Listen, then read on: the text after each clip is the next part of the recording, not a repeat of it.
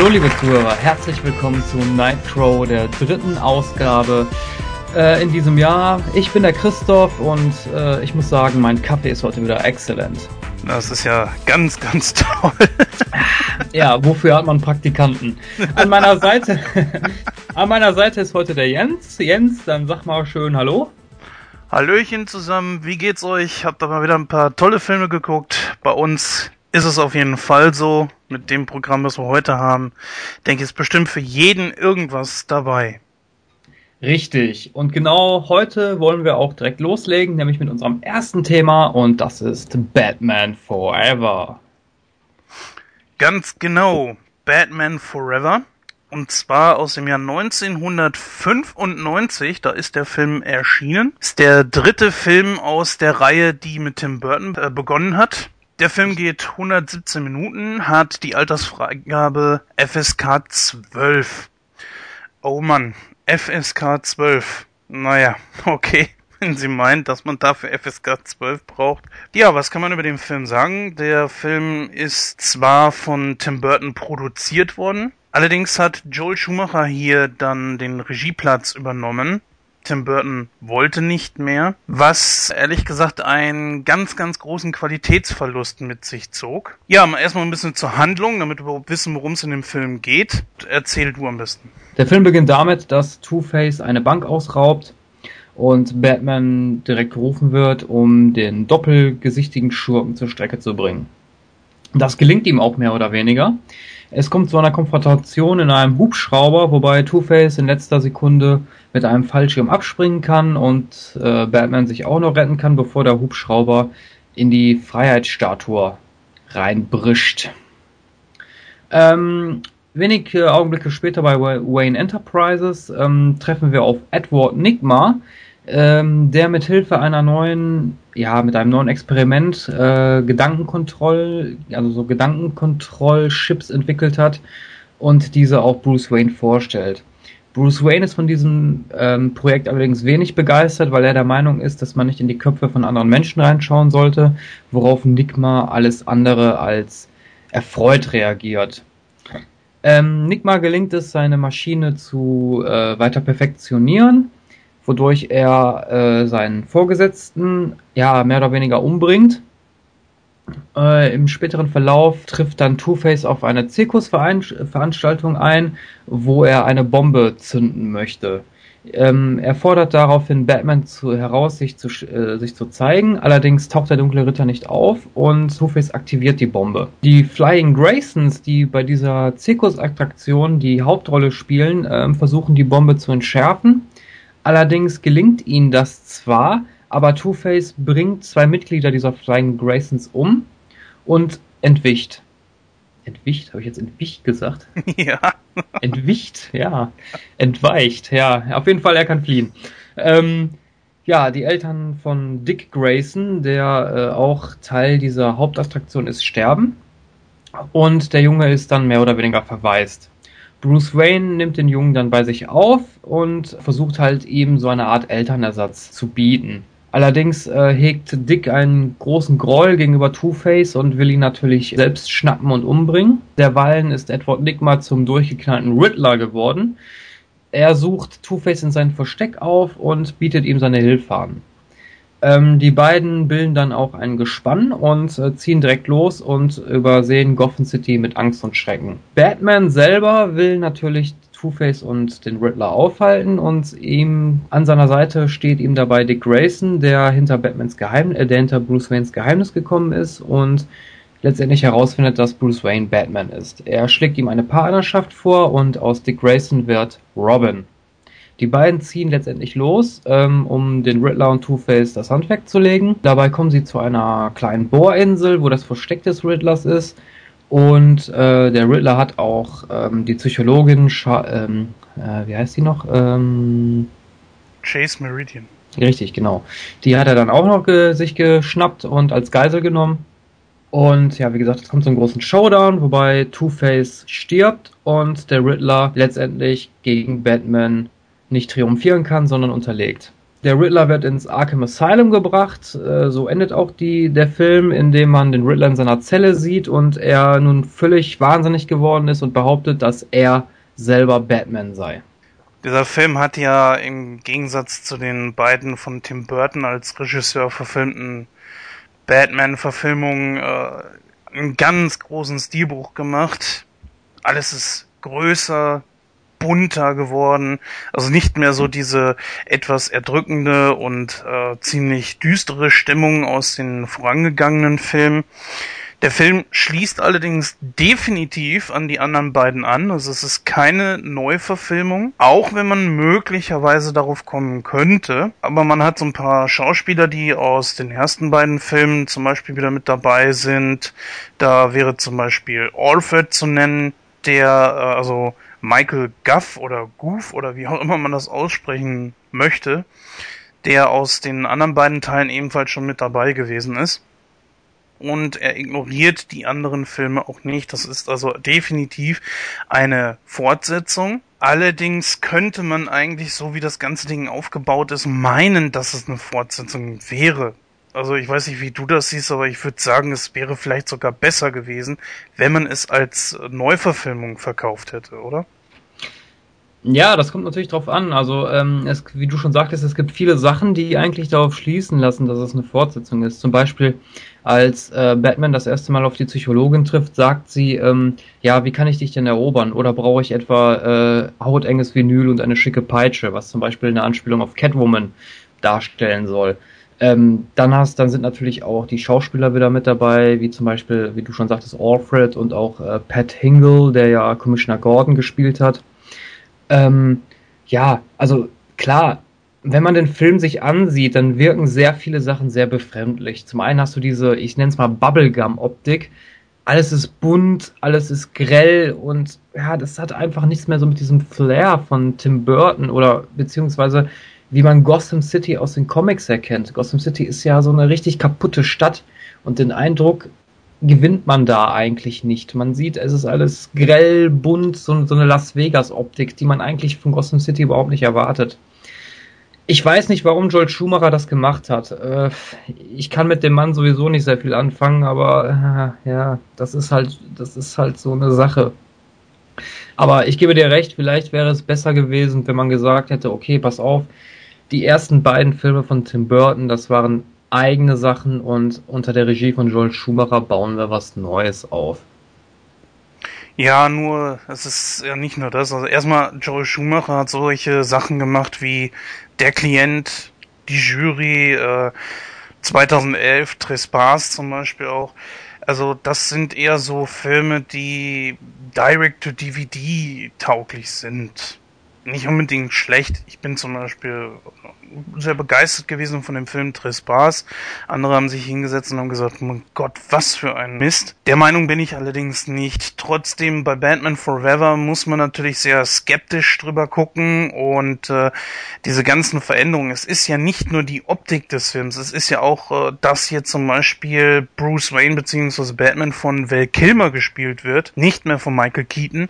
Auch ein ganz, ganz großer Einschnitt, denn Val Kilmer ist zum einen sehr sehr viel jünger gewesen zu dem Zeitpunkt als Michael Keaton. Und zum anderen würde ich sagen auch eine ganz andere Klasse an Schauspieler. Ja. Dann ist äh, Catwoman, sie wird zwar erwähnt, ja, aber das war's auch. Sie taucht also nicht wieder auf. Dafür haben wir eine neue Batman-Blondine. Nach Kim Basinger und äh, Michelle Pfeiffer haben wir jetzt hier also Nicole Kidman. Wieder also so eine langhaarige Blondine. Deswegen sage ich da immer gerne zu äh, Batman Blondinen, weil in den ersten vier Filmen aus den 90er Jahren ist ja jedes Mal in jedem Film eine neue mit dabei. Wer war das nochmal gleich im vierten Teil, die da Batgirl spielt? Das war Silverstone. Alicia Silverstone, richtig, genau. genau. Deswegen sage ich halt immer gerne Batman-Blondinen. Sie hat hier also äh, einen neuen Charakter gespielt, der eingeführt wurde, Dr. Chase Meridian. Äh, du bist ja eher so hier dieser Comic-Nerd, vor allen Dingen bei Batman. Ist das irgendwie ein neu erfundener Charakter oder kam die, dieser Charakter irgendwo in den Comics mal vor? Ah, oh, schlag mich tot. Ich glaube, sie wurde äh, eigens für den Film konzipiert. Ich meine mich aber zu erinnern, dass in einem Comic zumindest mal ein Psychiater im Arkham Asylum diesen Namen getragen hat. Aber wie gesagt, das weiß ich jetzt nicht ganz hundertprozentig. Also zumindest dieser Name Meridian, meine ich, kam mal als, als Therapeut in irgendeiner Geschichte im Arkham Asylum vor. Ja, und dann haben wir natürlich noch einige andere Neuerungen. Das ist ganz klar. Hier kann man hundertprozentig sagen, das ist in Ordnung. Natürlich die Gegner von Batman. Ja, im wahrsten Sinne des Wortes wirklich Gegner. Also wo Catwoman im zweiten Teil äh, aufgrund ihrer Zugehörigkeit äh, dann einen Tweener gespielt hat. Äh, das ist sie auch äh, in den Comics. Hat man hier jetzt äh, wirklich zwei Gegner, die auch zusammenarbeiten. Und das ist einmal Tommy Lee Jones als Two-Face beziehungsweise Harvey Dent. Der Charakter ist eigentlich sofort da. Da gibt's überhaupt keine Entstehungsgeschichte. Nur ganz kurz wird mal in einem Film oder sowas, was äh, Bruce Wayne sich anguckt, wird äh, gezeigt, was aus Harvey Dent geworden ist beziehungsweise wie er Two-Face geworden ist. Dann haben wir den Riddler, also Edward Nigma, gespielt von Jim Carrey. Du bist derjenige, der da am meisten zu sagen kann. Würdest du sagen, dass dieser Cast eigentlich gut war oder ist das echt das allerletzte, was man sich vorstellen kann?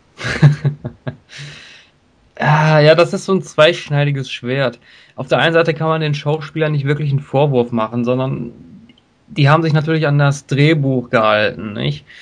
Joel Schumacher hat die Charaktere einfach völlig überzeichnet. Das muss man einfach so sagen. Äh, nehmen wir mal als Beispiel Two-Face. Two-Face wirkt in dem Film wie mich eher wie der Joker.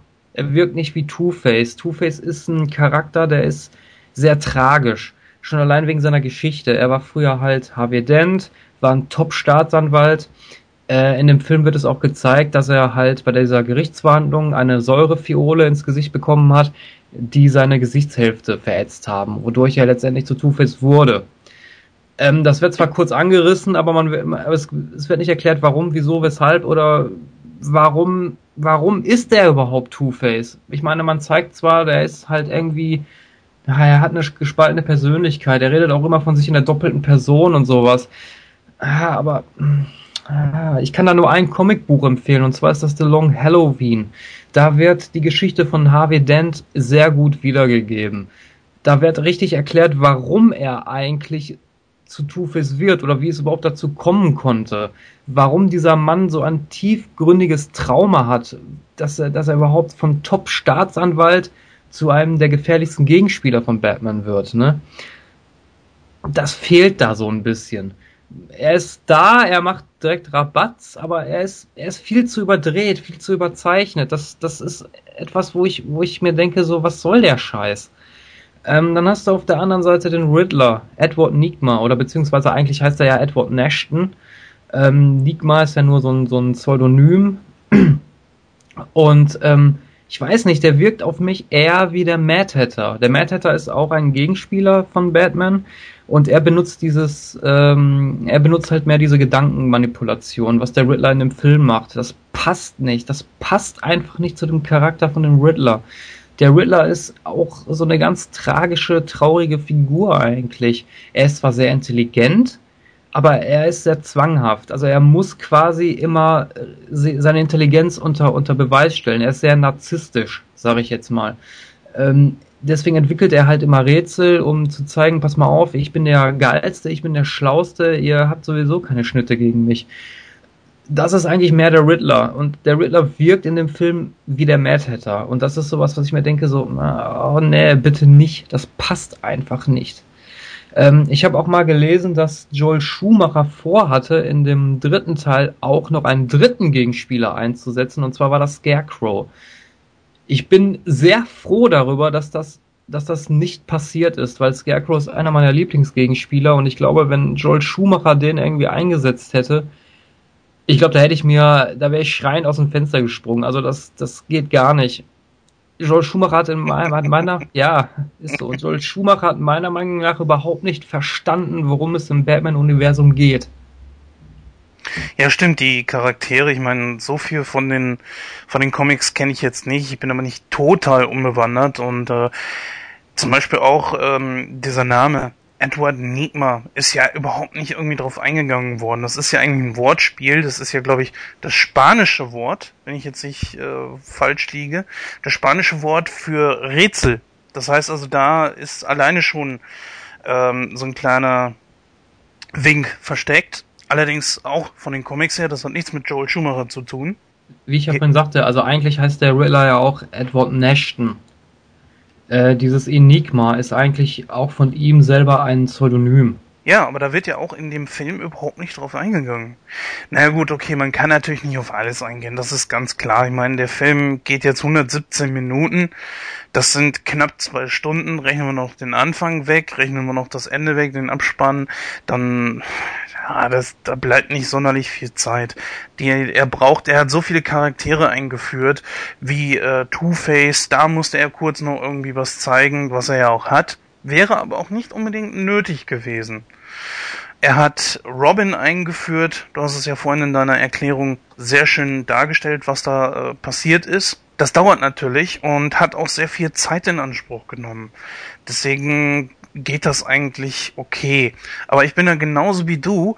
Die Charaktere waren natürlich total überzeichnet, was natürlich definitiv äh, sehr gut ist an dem Film ähm, ist Tommy Lee Jones nicht die Art und Weise, wie er Two-Face dargestellt hat, weil Two-Face, wie Christoph gerade schon gesagt hat, eigentlich nicht so ist, so abgedreht.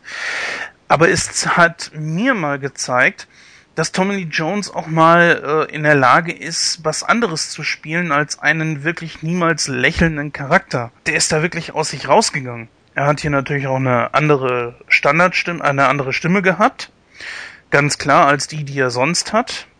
Aber ähm, war schon in Ordnung. Da ist mir allerdings bei dem Cast was aufgefallen, als ich den Film das letzte Mal gesehen habe.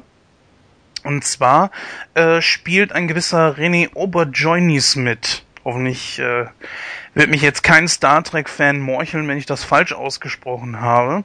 Man kennt ihn als Odo aus Deep Space Nine. Er spielt hier einen Dr. Burton Christoph, kannst du da irgendwas zu sagen? Hat das irgendwas mit Tim Burton zu tun? Ist das eine Anspielung? In der Tat. Und zwar ist das, ähm, als der Riddler nachher im Arkham Asylum sitzt, ähm, wird der Psychiater von ihm als äh, Dr. Burton vorgestellt. Das sollte so eine kleine Hommage an Tim Burton sein. Also ähm, quasi so, ähm, weil Tim Burton war ja nur noch für die Produktion zuständig und dieser Charakter sollte, wie gesagt, einfach nur so eine kleine, so eine kleine Hommage an den äh, Regisseur darstellen. Genau, in dem Cast selbst findet sich zum Beispiel auch ein gewisser John Favre. Das ist ein Schauspieler, der vielleicht nicht jedem bekannt ist. Allerdings war er ähm, in den Iron Man-Film, war er der Assistent von äh, Tony Stark. Daher könnte man ihn kennen. King of Queens Fans könnten ihn vielleicht als äh, Ducks Gegner erkennen.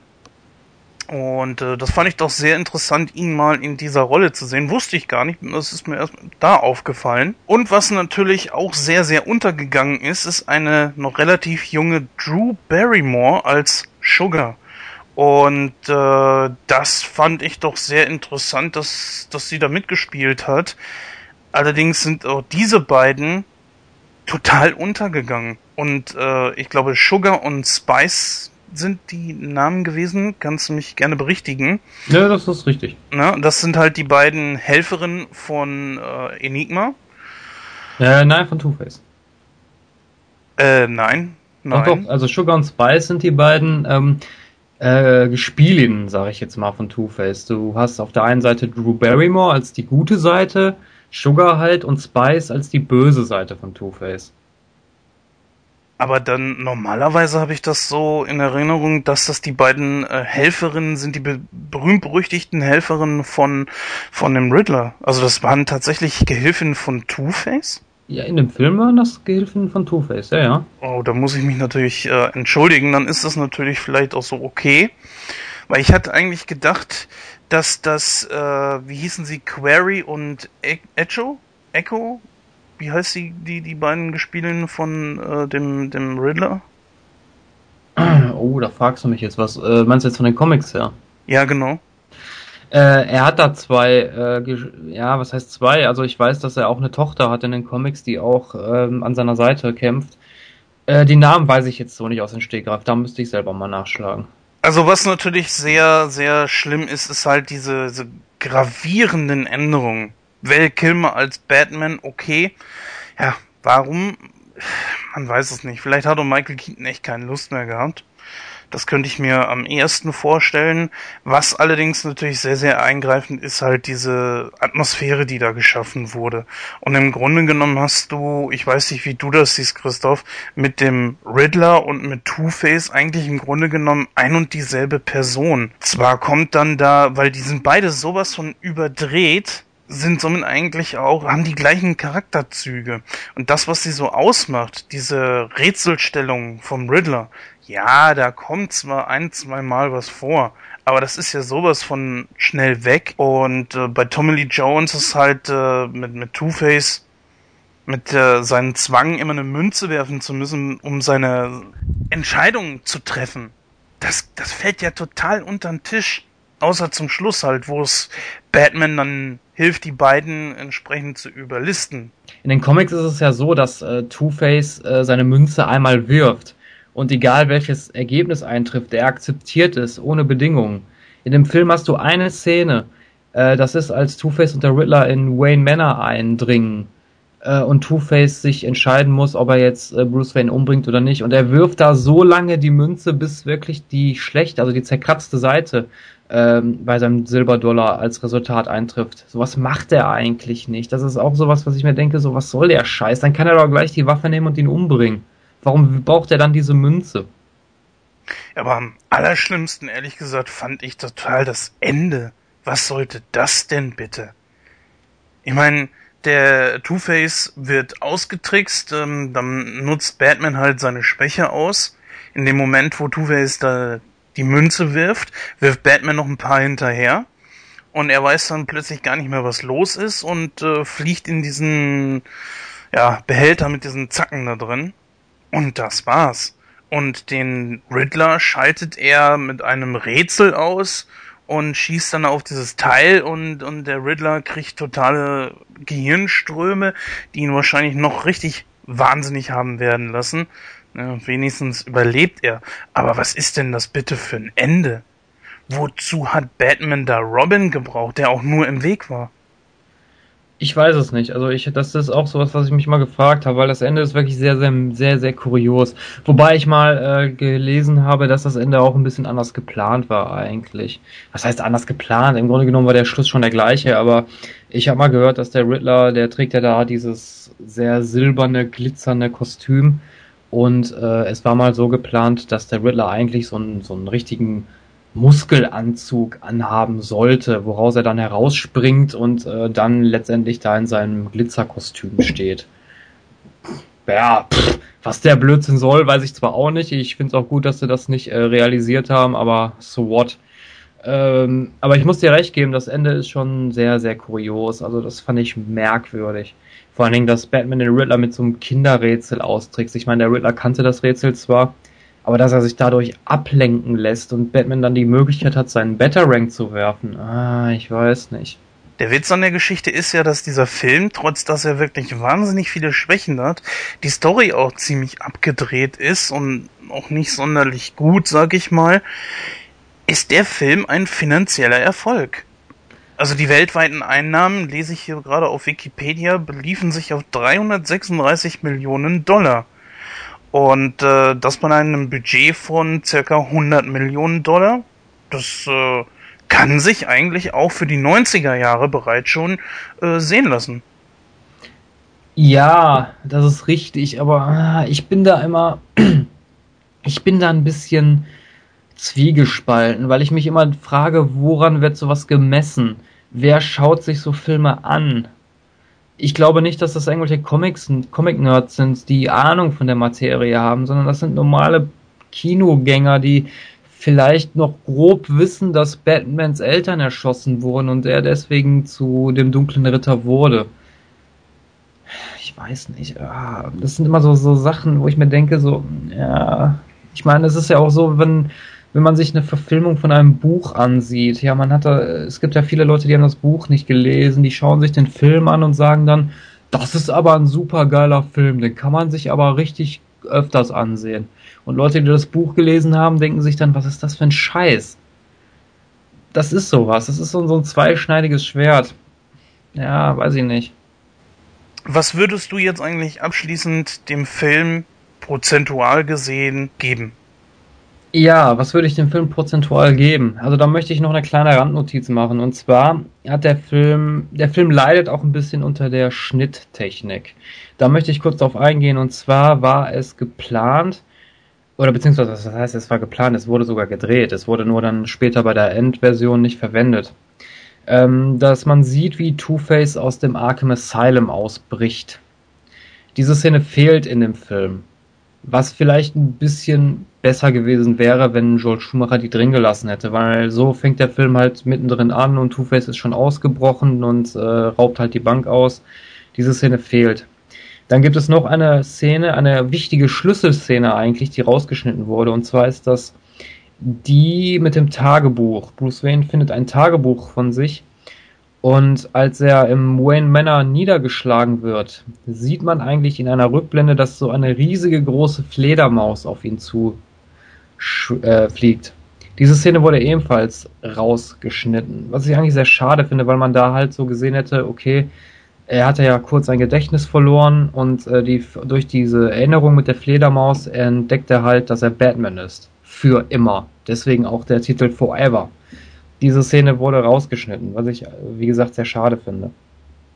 Zum anderen natürlich, äh, was mich natürlich sehr, sehr nervt an dem Film, ist diese Bubblegum-Optik. Die Charaktere sind zu überdreht, zu überzeichnet. Robin, äh, ja, Robin gehört zum Batman-Universum, aber ich, für den Film ist er überhaupt nicht dienlich. Weiß ich nicht, auch die Hintergrundgeschichte. Ich meine, klar, da haben sie, das, das ist das gleiche wie das mit dem ersten Teil, wo man halt diese Brücke zwischen Batman und den Joker geschaffen hat, was in den Comics sehr anders ist.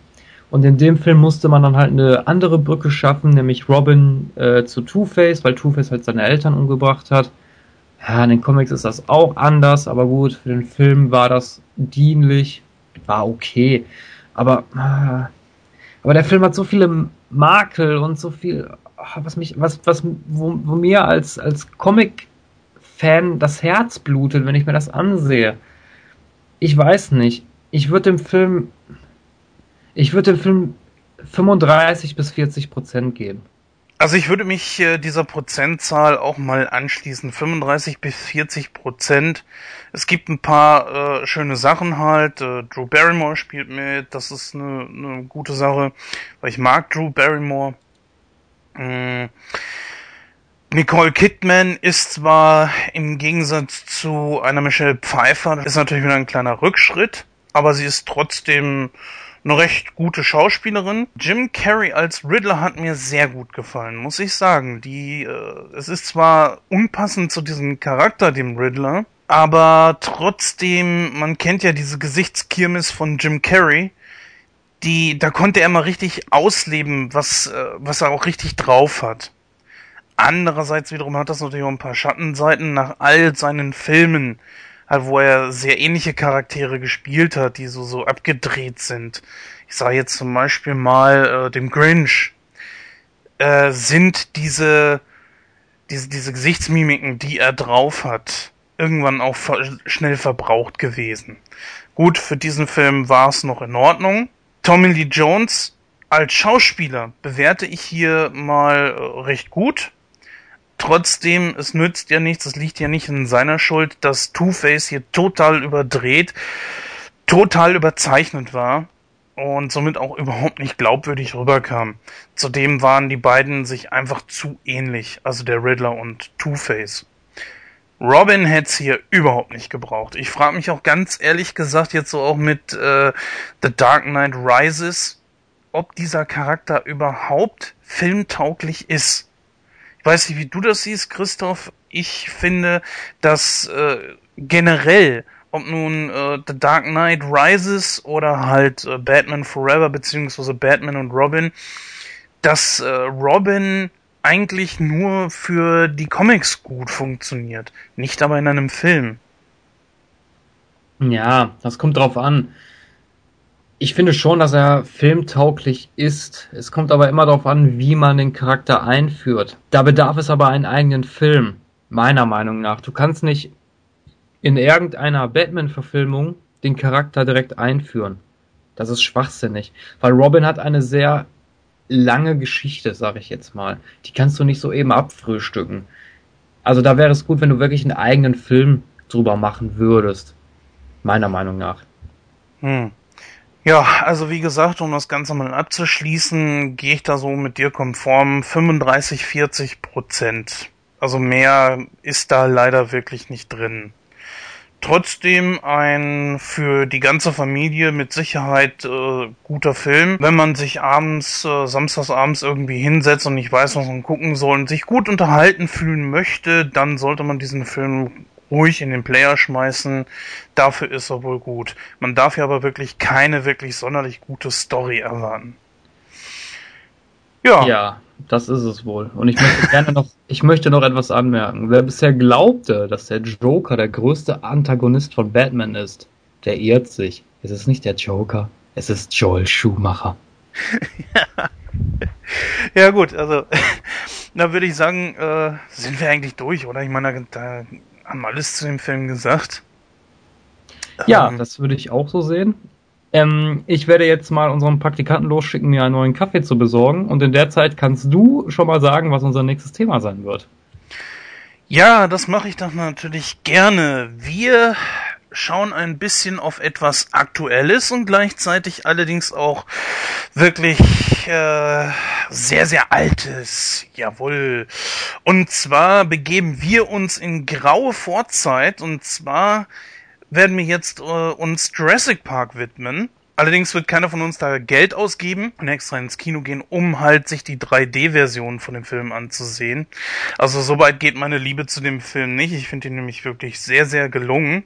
Ja, jetzt erstmal zur Handlung des Films. Im Grunde genommen geht es darum, dass ein Millionär es tatsächlich äh, geschafft hat, Dinosaurier wieder zu erschaffen. Diese hält er auf einer Insel und hat vor, diese Insel als so eine Art äh, ja, Zoo zu präsentieren. Das heißt, es sollen, äh, es sollen Menschen dort äh, reingehen, Eintritt bezahlen, Merchandise verkaufen, sich die Dinosaurier angucken, also einfach um Kohle zu scheffeln. Und, äh, eines Tages passiert es, dass äh, wo ein Raptor geliefert wird, dass dieser einen Parkmitarbeiter töten kann. Das wiederum wirft sehr große Fragen über die Sicherheit des Parks auf von Seiten der Versicherung. Und die möchten gerne, dass dieser Park überprüft wird von einem Expertenteam. Und dieses Expertenteam äh, holt sich John Hammond, also der Millionär, zusammen in Form von Dr. Alan Grant, gespielt von Sam Neill, von Dr. Ellie Settler und von Dr. Ian Malcolm. So, die drei äh, werden dann herangekarrt und äh, wissen noch überhaupt bis zu dem Zeitpunkt, wo sie auf der Insel sind, überhaupt nicht, worum es dabei geht. Dann sehen sie den ersten Saurier, das ist ein Brachiosaurus. Und das ist auch gleichzeitig die erste Szene überhaupt in dem Film, wo ein Dinosaurier aus dem Computer heraus äh, gezeigt wird. Und das ist natürlich so die grandioseste äh, Szene des ganzen Films überhaupt, meiner Meinung nach. Ja gut, dann ähm, stellen sie sich alle vor, dann geht's halt auf die Tour und auf dieser Tour sind die ohnehin schon skeptischen äh, Doktoren irgendwann der werden einer Situation ausgesetzt, in der diese die Dinosaurier ausbrechen können. Warum können sie ausbrechen? Nämlich weil ein äh, Sturm aufkommt und es einen falschen 50er, nämlich den sogenannten Dennis Nedry, der die äh, Saurier verkaufen will, also will Embryos, will er klauen und an eine andere Firma verkaufen, äh, das ganze Ding lahmlegt. Und somit können die Dinosaurier dann in jedem Gehege rumrennen. Und somit werden die Besucher dann natürlich auch gejagt etc. pp, bis sie es irgendwann wieder zurückschaffen in äh, das Hauptgebäude und äh, können dann den Strom wieder anschalten, können Hilfe rufen, werden natürlich auch in dem Gebäude noch von den Dinosauriern attackiert. Es werden natürlich auch einige getötet. Letzten Endes schaffen es alle, die Insel unbeschadet zu verlassen. Am Schluss ist es leider so, dass John Hammond Alan Grant, der sagt, ich kann ihre Insel leider nicht gutheißen, nicht befürworten, muss er ihm leider zustimmen. Und damit endet der Film. Ja, ich habe den Film natürlich als äh, kleiner Bub gesehen. Ich habe ihn nicht im Kino geschaut, sondern ähm, auf einer ganz, ganz äh, schlechten VHS-Qualität mir damals angesehen. Ich weiß gar nicht, wo wir die her hatten. Keine Ahnung. Auf jeden Fall war das keine Original-VHS, ich weiß es nicht. ja, auf jeden Fall hat der Film mich aber trotzdem geprägt. Ähm, wie gesagt, ich habe den Film als Kind gesehen und äh, ich fand ihn sehr gut. Ich habe ihn mir natürlich als Erwachsener noch ein paar Mal äh, angeguckt und äh, ich finde den Film nach wie vor grandios, auch wenn die Story natürlich recht einfach gestrickt ist. Im Prinzip geht es ja nur darum, du hast äh, Menschen, die von Dinos gejagt werden. So kann man den Film einfach zusammenfassen. Nichtsdestotrotz ist der Film auch ein Meilenstein natürlich in der ähm, Filmindustrie. Nämlich hier wurde das erste Mal äh, CGI-Technik angewendet. Nämlich in Form davon, dass man die Dinosaurier teilweise, wie du schon sagtest, als Attrappen äh, gebaut hat und natürlich auch im Computer hergestellt hat. Früher hat man ja diese Stop-Motion-Technik verwendet, die war in dem Fall vollkommen, vollkommen überholt jetzt, weil man natürlich jetzt mit Hilfe des Computers solche solche äh, Monster oder auch Dinosaurier oder was weiß der Henker was erstellen konnte, ne? Genau. Ja, also ich muss sagen, ich hatte das äh, große Vergnügen, ich konnte ihn im Kino sehen. Ich habe ihn, glaube ich, sogar dreimal im Kino gesehen. Und ähm, dieser Film ist sogar was ganz Besonderes für mich, weil es ist der erste Film, in dem ich komplett alleine reingegangen bin. Sprich also ohne Mutti und Vati. Der kleine Jens möchte gerne aus dem Dino-Park abgeholt werden. ja, wenn du es so möchtest, okay. ja, also besonders die Szene halt mit dem, mit dem, wo der Brachiosaurus da plötzlich auftaucht, das war natürlich im Kino der das Highlight schlechthin. Die Leute haben äh, fast schon schon applaudiert und wie du schon sagtest, auf der äh, Computertechnik in der Filmindustrie, das war Wahnsinn. Also sowas hat es vorher noch nicht gegeben und dadurch hatte der Film natürlich alleine schon äh, groß Publicity. Nur so ganz einfach, äh, Dinos jagen Menschen, ja, das ist, äh, ist natürlich, wenn man es wirklich auf das Allerniedrigste reduziert, dann kann man das wirklich so sehen. Aber der Film hat ja auch äh, eine Geschichte. Es ist ja nicht nur einfach nur so, da macht jetzt einer äh, Dinosaurier, hält die auf einer Insel und äh, plötzlich werden dann äh, die Dinosaurier ein bisschen böse und jagen die, die Menschen. Sondern hier werden ja nicht die Dinosaurier direkt irgendwie als die Bösen dargestellt, sondern John Hammond und seine Leute. Und ähm, Dr. Alan Grant zum Beispiel und Dr. Settler gehen ja sehr, sehr hart mit ihm ins Gericht sprechen da über Eingriff in die Natur und, und äh, über viele moralische Aspekte. Das heißt also, da hat man ein Thema mit eingebaut äh, und auch die große Frage, äh, sollte man es überhaupt machen? Gott sei Dank ist man da nicht zu sehr auf Gott eingegangen und hat das so ein bisschen beiseite gelassen. Das wäre meiner Meinung nach auch ein bisschen fehl am Platz gewesen. Aber es äh, gab diesem Film so ein bisschen Flair ist ja tatsächlich so, sollte man die Möglichkeit heutzutage haben, Dinosaurier klonen äh, zu können, dann ist ja die Frage wahrscheinlich wirklich, sollte man es überhaupt tun? Und das ist halt eben die Botschaft, die dieser Film mit sich trägt. Das ist richtig, Jens. Ähm, der Film beruht ja auch auf einer Romanvorlage, nämlich äh, Dino Park von, jetzt muss ich mal kurz nachgucken. Michael Crichton. Richtig, genau, Michael Crichton. Ja, wie gesagt, da wird ja auch diese moralische Frage aufgeworfen, ob man das wirklich machen sollte. Ob man, ich meine, heutzutage klar können wir, können wir Schafe klonen und äh, wir können auch Zellen klonen. Theoretisch ist es sogar möglich, ähm, was weiß ich, Kinder entsprechend zu designen, sage ich jetzt mal. Äh, das ist natürlich so eine ethische Frage, ob man das machen sollte oder nicht. Ich persönlich, äh, ja, mag mir darüber kein Urteil erlauben, aber ähm, du hast schon recht, diese Frage wird da natürlich aufgeworfen und das ist auch gut, dass das so gemacht wird. Denn es ist ja schon eine wichtige Botschaft und ähm, ich weiß nicht, also ich persönlich würde das jetzt auch nicht begrüßen, wenn man heutzutage aus, aus äh, Bernstein äh, versteinerten ähm, äh, Moskitos oder was da Dinosaurier klonen könnte. Ich weiß nicht, ob das so eine gute Idee wäre. Äh, von daher finde ich die Botschaft, die in dem Film vermittelt wird, schon sehr, sehr gut.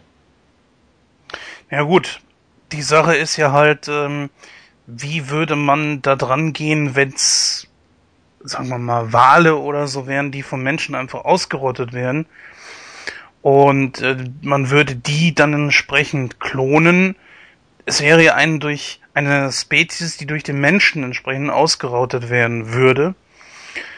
Hier war es ja die Natur selber und das ist ja auch genau die Botschaft, die dieser Film halt eben mit sich zieht. Ähm, wie gesagt, momentan läuft dieser Film ja aktuell wieder äh, im Kino, beziehungsweise weiß nicht, ob er da schon wieder raus ist in 3D-Technik. Äh, ich persönlich werde mir den Film nicht in 3D reinziehen. Ich bin ja sowieso nicht der größte 3D-Fan, auch wenn es hier vielleicht sogar mh, mm, ganz gut wäre. Aber wie sieht das bei dir aus? Wirst du da extra Geld für nochmal ausgeben? Ja, das, das wäre die Chaos-Theorie. Das ähm, wäre die, ja, das, das, das, das ist die Chaos-Theorie, genau. Genau. Nein, also ich bin, es kommt drauf an, also ich weiß, ich würde jetzt nicht sagen, ich wäre kein 3D-Fan, also es kommt immer darauf an, wie die 3D-Technik auch eingesetzt wird. In den Filmen, die ich mir bisher in 3D ein, angeguckt habe, kann ich nur sagen, es lohnt sich nicht es gibt, ist ganz witzig eigentlich, es gibt eigentlich eine, eine 3D-Szene, die ich bisher super fand und das war in ähm, dem Film Alice im Wunderland, wo dann nachher die Grinsekatze so richtig schön aus dem, aus dem Bildschirm herausspringt. Das war's aber auch schon. Also ich habe mir viele Filme in 3D angesehen und bisher muss ich einfach sagen, es, die Technik ist noch nicht so weit. Also ist zumindest meine Meinung. Wie was? Sie war doch schon vor fast 30 Jahren so weit. Ich meine, der Weisheit 3D, ich bitte dich, das war doch wohl super. Oh Gott. Aha, toll. der weiße Hai in 3D. Naja gut, äh, der dritte Teil vom Weißen Hai wurde ja tatsächlich in 3D gedreht, deswegen ja auch der Name 3D. Ähm, aber wir sind ja jetzt bei Jurassic Park, äh, auch wenn es eine gute Überleitung wäre. Ich meine, äh, Steven Spielberg hat ja den ersten Teil gedreht, von daher. Ähm, es ist ja so, dass ähm, bei diesem Film die äh, Velociraptoren eigentlich größer dargestellt wurden, als sie eigentlich sind. Ich glaube, so mindestens einen halben Meter oder so. Hast du das damals mitgekriegt? Ähm, ja, da werden viele Dinos dargestellt, wie sie eigentlich nicht sind. Das stimmt schon. Also die Velociraptoren sind eigentlich nicht so groß. Die sind, ich weiß nicht, wie groß die sind. Keine Ahnung. Auf jeden Fall sind sie nicht so groß wie Menschen. Die sind, glaube ich, ein bisschen kleiner. Äh, genau das gleiche wie mit den Dilophosauriern. Die Dilophosaurier, die spucken kein Gift. Das sind eigentlich Aasfresser. Also, wie gesagt, die äh, greifen auch, die haben auch früher in der, ich weiß gar nicht, wann die gelebt haben, ich glaube in der Kreidezeit oder so, die haben keine Dinos angegriffen. Die haben, die haben sich von Aas ernährt. Also von daher, äh, gut, für den Film ist es dienlich, klar, sonst, äh, sonst hätte man zum Beispiel so Sachen wie, ähm, äh, wie Dennis Nedry nicht zeigen können, der dann nachher von den Dilophosauriern angegriffen wird und dann letztendlich auch äh, von denen gefressen wird. Ja, ist ja auch so eine Sache. Hm, diese kleine Nebenhandlung, die ja auch dafür sorgt, dass der Park eigentlich im Grunde genommen äh, zusammenbricht. Hm, wenn man sich jetzt mal am Ende die Frage stellt, so, ist der Park äh, und die ganzen moralischen Bedenken wirklich komplett fehl am Platz. Denn man wird ja mit Sicherheit auch irgendwo mal, ich sag mal, feststellen, dass da Embryos fehlen, dass da Systeme absichtlich ausgeschaltet wurden, dass Dennis Nedry fehlt. Äh, ist halt die Frage so, hätte man da irgendwie noch drauf eingehen müssen? Denn es ist ja nicht so, dass die Dinosaurier von alleine ausgebrochen sind. Die Zäune und so weiter haben ja alles gehalten. Die Frage wird ja beantwortet, im mehr oder weniger. Ähm, Hammett sagt ja auch, er hätte eigentlich an dem Gehalt nicht sparen dürfen. Er sagt, glaube ich, irgendwie sowas, ähm, es war ein Fehler, Nadry einzustellen. Und Nadry sagt in einem anderen, in einer anderen Szene, ja, wenn sie mir mehr zahlen würden, würde ich mir hier auch mehr Mühe geben er sagt, äh, Hammond sagt ja immer, er sagt ja mal, ich habe keine Kosten und Mühen gescheut, aber anscheinend hat er bei dem Gehalt seiner Mitarbeiter gespart. Ich denke mal, wenn er Nadry ein bisschen mehr gezahlt hätte, dann wäre er wahrscheinlich auch gar nicht auf die Idee gekommen, äh, da so, so ein äh, ähm, so ein Maulwurf zu spielen, sag ich mal, und dann die Embryonen zu klauen. Da kann ich dir nicht ganz zustimmen, weil die anderen zum Beispiel beschweren sich ja nicht. Zum Beispiel Moldun oder oder ähm, oder Ray Arnold, Richtig, gespielt von Samuel L. Jackson, die die beschweren sich ja nicht. Also er ist der Einzige, der sich eigentlich wirklich beschwert. Und vor allen Dingen auch äh, scheint es da ja vorher irgendeine Diskussion mit äh, Hammond gegeben zu haben, dass Dennis Nedry wohl irgendwie über seine Verhältnisse lebt. Weit über seine Verhältnisse. Und in Aussicht, ich weiß gar nicht, was er kriegen sollte für die Embryonen. Ich glaube, das war irgendwie 10 Millionen oder so. Ich weiß es nicht genau. Ob man da nicht tatsächlich, trotz dass man gut verdient, irgendwann so geldgeil wird, dass man nicht doch in Betracht zieht, die Klamotten an irgendeine andere Firma zu verkaufen. Klar, das kann natürlich auch damit zusammenhängen. Aber gut, ich meine, man kann den Leuten nicht in die Köpfe schauen. Ich meine, dann müsste man, wenn man so einen Park betreibt, dann müsste man sowas wie einen Psychologietest oder sowas äh, machen, um da arbeiten zu dürfen. Ne? Was sagst du eigentlich zu dem Cast? Ähm, den Cast finde ich sehr gut. Ich muss äh, da auch noch mal kurz auf Dennis Nedry eingehen. Das ist ja ähm, Wayne Knight. Und Wayne Knight äh, ist bekannt aus der Serie Seinfeld als Newman. Ich finde den einfach großartig in dieser Rolle. Äh, Stimmt, du hast recht. Ja, richtig. Das ist mir nie aufgefallen. Ähm, da möchte ich auch noch mal kurz noch mal einen kleinen Schwenker zu Batman Forever machen, äh, den wir ja vorhin besprochen haben. Und zwar sollte Wayne Knight da auch die Rolle des Sicherheitsbeamten spielen, der in der ersten Szene von äh, Two-Face in diesem äh, in der Bank äh, überfallen wird. Das aber nur kurz am Rande. Wie gesagt, äh, Wayne Knight ist ein sehr guter Schauspieler. Ich mag ihn halt auch in der Serie Seinfeld. Dann haben wir natürlich Sam Neill als Alan Grant, auch ein großartiger Schauspieler, der, der, der spielt die Rolle auch sehr perfekt. Also da kann ich auch nichts gegen sagen. Dann natürlich mein absoluter Lieblingscharakter neben Wayne Knight, Jeff Goldblum als äh, Dr. Ian Malcolm. Einfach großartig, wie er diesen äh, Chaos-Theoretiker spielt und dann, er bringt auch ein bisschen Witz damit rein und äh, einfach nur herrlich. Also wie gesagt, der Cast ist wirklich sehr gut gewählt. Einzige Kritikpunkt sind diese beiden Kinder, Tim und Lex. Die gehen mir ein bisschen auf die Nerven in dem Film. Ähm, mit ihrem Rumgeschreie und ach, ja, gut, das sind halt so diese kindlichen Aspekte, aber ich finde, die hätte es da nicht unbedingt gebraucht. Man sieht ja auch ganz klar, dass sie im zweiten und dritten Teil zum Beispiel gar nicht mehr vorgekommen sind. Man hat sich ja bei, was Kinder betrifft, auch im zweiten und dritten Teil ein bisschen beschränkt. Ja, im zweiten Teil kommen sie schon vor, aber da sind sie ja schon erwachsen. Ne? Ich glaube, in einer kurzen Szene zeigt man die. Oh Gottchen, ja, das sind ja nur gerade mal anderthalb Sekunden oder so. Ich habe keine Ahnung. Die sagen ja noch mal kurz irgendwas. Ich weiß gar nicht, ob man da die Synchronsprecher noch ins Studio bemüht hat. Hier, äh, die sind wieder da. Wollt ihr mal kommen? Nö. Wie viel haben wir? Nö. Also kann ich mir kann ich mir eigentlich nicht vorstellen. Dann natürlich Laura Dern. Ich weiß gar nicht, was ich weiß gar nicht, was mit der ist. Also die, die macht nicht unbedingt äh, so. Ich meine, sie macht nicht wenige Sachen, aber im Kino ist sie eigentlich weniger zu sehen. Auch in Jurassic Park 3 zum Beispiel hat sie ja eher so eine so eine Nebenrolle. Und dann für sich, da hast du natürlich recht, äh, ist der der Charakter von Ian Malcolm einfach, ich sag mal, die tragende Comedy-Figur da drin. Und natürlich auch wirklich super gespielt von Jeff Goldblum. Was man natürlich sagen muss, Samuel L. Jackson ist noch mit dabei als Ray Arnold in einer Nebenrolle.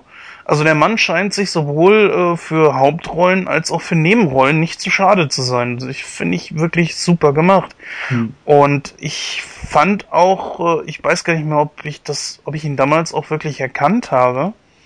Ich vergesse es ganz schnell, dass, dass der eigentlich schon in, in jedem Hollywood-Film eigentlich irgendwo dabei ist. Ein neuer Film ist draußen, wer spielt mit? Samuel L. Jackson. Aha, okay. Der ist ja fast wirklich überall dabei. Aber das kann ich in diesem Film echt äh, ganz schnell ignorieren. Finde ich super. Ähm, da möchte ich mal kurz einhaken, weil du gerade sagtest, äh, von Laura Dern hört man, hört man eigentlich wenig. Äh, sie hat ja schon in vielen Filmen mitgespielt, ne? so ist es ja nicht. Also Blue Velvet zum Beispiel, ein sehr guter Film von David Lynch. Ähm, dann war sie auch mal bei der Fernsehserie Frasier vertreten, äh, auch in so Filmen wie ähm, Happy Endings oder äh, Ich bin Sam hat sie ja auch mitgespielt. Also gut, das sind natürlich Filme, die sind jetzt nicht so mit so einer riesen Werbekampagne äh, vertreten, das ist klar. Aber ich muss dir auch recht geben, ich habe äh, Samuel L. Jackson äh, auch nicht erkannt in seiner Rolle, ganz ehrlich. Ja, der, der hat es schon irgendwo drauf. Ich sag mal, man erkennt ihn natürlich, aber dass man nicht immer sofort denkt, yo, das ist jetzt der aus dem und dem Film. Vielleicht ist er auch nicht so vorgeprägt wie andere Leute, aber ich, zum Beispiel bei mir ist es ganz schwierig, ähm, aus Sam Neill die, da, da nicht jedes Mal Alan Grant zu sehen, wenn ich ihn in irgendeinem anderen Film sehe. Oder ähm, Jeff Goldblum zum Beispiel ist auch wieder eine ganz andere Geschichte. Der kommt da echt gut weg. Naja gut, aber nichtsdestotrotz, ähm, mal so auf die Handlung nochmal drauf eingegangen, finde ich, hat der Film sehr wenig Logiklöcher, wenn auch natürlich die Dinosaurier ein bisschen anders dargestellt werden, als äh, sie vielleicht wirklich in Natura gewesen sind. Es sind halt eben, ja, das wird in dem Film sogar schön gesagt, Themenparkmonster. Es ist natürlich klar, dass man für einen Film ein bisschen was dazugeben muss. Die Schippe größer machen muss, um halt die Leute ein bisschen zu beeindrucken. Wären jetzt zum Beispiel die Velociraptoren wirklich nur, ich sag mal, einen Meter oder einen Meter zwanzig groß gewesen, weiß ich gar nicht, wie groß genau die gewesen sind in Natura. Das wäre natürlich weniger beeindruckend gewesen und auch weniger gefährlich. Und der T-Rex war natürlich absolute Klasse. Ist für mich bis heute der, der beste T-Rex, der überhaupt irgendwo vorgekommen ist. Also von der Form her und, und auch ohne diesen komischen Höcker und so weiter. Die, ähm, dieses Gebrüll zum Beispiel, das man ja von einem Elefanten genommen hat und auch sehr oft noch parodiert wurde in verschiedenen anderen Filmen, um damit halt den T-Rex zu symbolisieren, das war unglaublich beeindruckend und passt wie die Faust aufs Auge. Weiß ich, wie du das siehst? Richtig, da muss ich dir recht geben. Also der T-Rex hat mich auch schon damals sehr beeindruckt. Das einzige, das einzige Manko bei diesem, äh, bei dieser T-Rex-Thematik finde ich eigentlich dieses nicht bewegen. Er kann uns nur sehen, wenn wir uns bewegen. Ja, äh, okay. ich weiß nicht, ob das in Natura so gewesen ist. Ich vermute mal eher nicht. Aber, ähm, aber wie gesagt, das ist äh, eine Kleinigkeit. Also für den Film war es ja doch schon dienlich. Aber der T-Rex wurde wirklich sehr, sehr gut dargestellt. Ich habe mal äh, bei einem Bonusmaterial, weil ich habe die Blu-ray hier, äh, habe ich mal gesehen, dass sie den T-Rex erstens als Attrappe gebaut haben und auch als äh, Computeranimation. Wobei ich sagen muss, die Szene, wo er das erste Mal auftaucht, wo er diesen Wagen so umschmeißt, das war wohl eine Attrappe. Aber das ist mir gar nicht aufgefallen in dem Film. Also die, also da Kompliment an die, an die, äh, ähm, äh, wie nennen die sich? Mas Maskenbildner sind's ja nicht, ne? Äh, die haben doch äh, bestimmten Animatoren, nennt man die so? Ja, genau. Animatoren, richtig ein Riesenkompliment an die Animatoren. Also das ist mir da auch so gar nicht aufgefallen, dass das eine Attrappe ist. Selbst bei der Blu-ray merkst du es nicht. Die Sache, die mir mal aufgefallen ist, und zwar, der T-Rex verzieht sich ja irgendwann. Und dann kommt er plötzlich wieder und schmeißt dann den Wagen doch irgendwie runter. Oder war das irgendwo in einem anderen Film? Weiß ich gar nicht. War es gleich im zweiten? Mhm, das kann auch sein, dass das im zweiten war. Also im ersten Teil ist es ja so, dass der T-Rex da aus seinem Gehege ausbricht, dann greift er ja die, äh, den, den Wagen an und frisst diesen Anwalt. Was ich ja bis heute eigentlich eine der besten Szenen aus dem Film finde. Wie dieser Anwalt da dann da sitzt und einfach nur so, ach nein, und dann kommt der T-Rex und dann zack. Ah nee, die Szene, die ich meinte, die ist aus dem zweiten Teil. Und zwar, ähm, die Rexe nehmen ja da den Wohnwagen auseinander und verziehen sich irgendwann. Und plötzlich sind sie aber trotzdem wieder da. Und das habe ich irgendwie nicht so ganz verstanden. Sie hauen erst ab und kommen dann plötzlich wieder. Nee, das, das war im zweiten Teil. Ja, gut. Ähm, das ist natürlich ein absolut absoluter Klassiker dieser Film und es macht immer wieder Spaß, sich den auch anzugucken. Äh, ja, was äh, ich würde jetzt einfach mal sagen, ich bewerte den Film mit äh, so 80 bis 85 Prozent. Ja, das ist doch schon mal eine ordentliche Wertung. Also wie gesagt, ähm, der Film weiß zu unterhalten. Er gefällt mir auch sehr, sehr gut.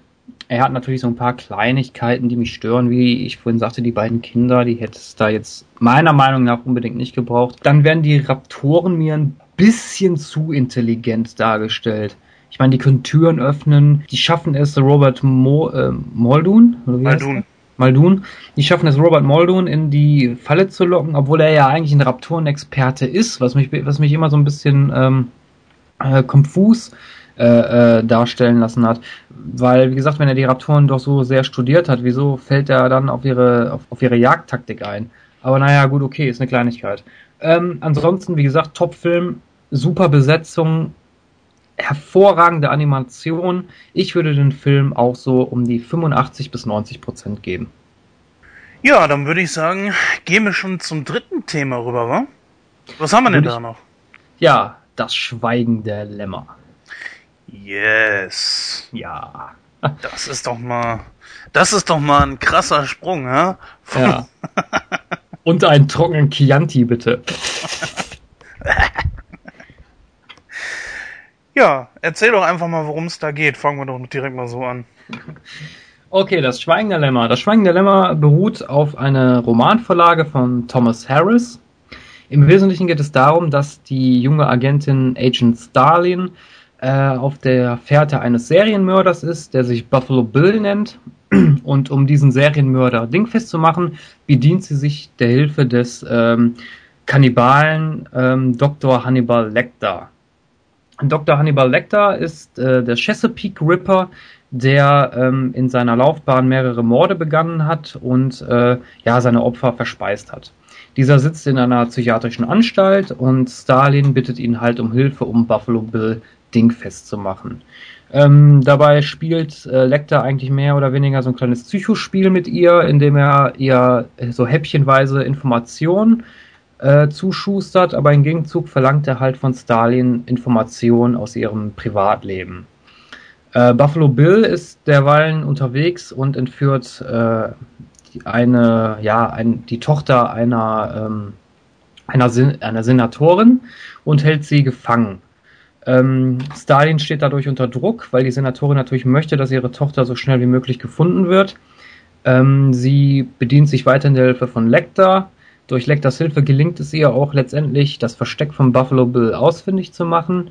Ähm, sie ermittelt also auf eigener Faust, gerät dann in die Fänge von Buffalo Bill, das heißt, ähm, sie ist erstmal in seinem Haus gefangen und er versucht sie zu töten. Durch gut Glück gelingt es ihr aber, Buffalo Bill auszuschalten und die Tochter der Senatorin zu befreien. Äh, durch diesen Verdienst wird äh, Stalin, die eigentlich noch in der Ausbildung war, zur Agentin des FBI berufen. Lecter ist es derweil allerdings gelungen zu fliehen, denn dieser ähm, hatte einen Deal mit äh, der Senatorin äh, abgeschlossen, wo er in eine andere Anstalt verlegt werden sollte. Dabei gelang ihm die Flucht und er ist nun ja wieder auf freien Fuß und äh, hat natürlich Riesenhunger und möchte ein neues kulinarisches Erlebnis genießen, nennen wir es mal so.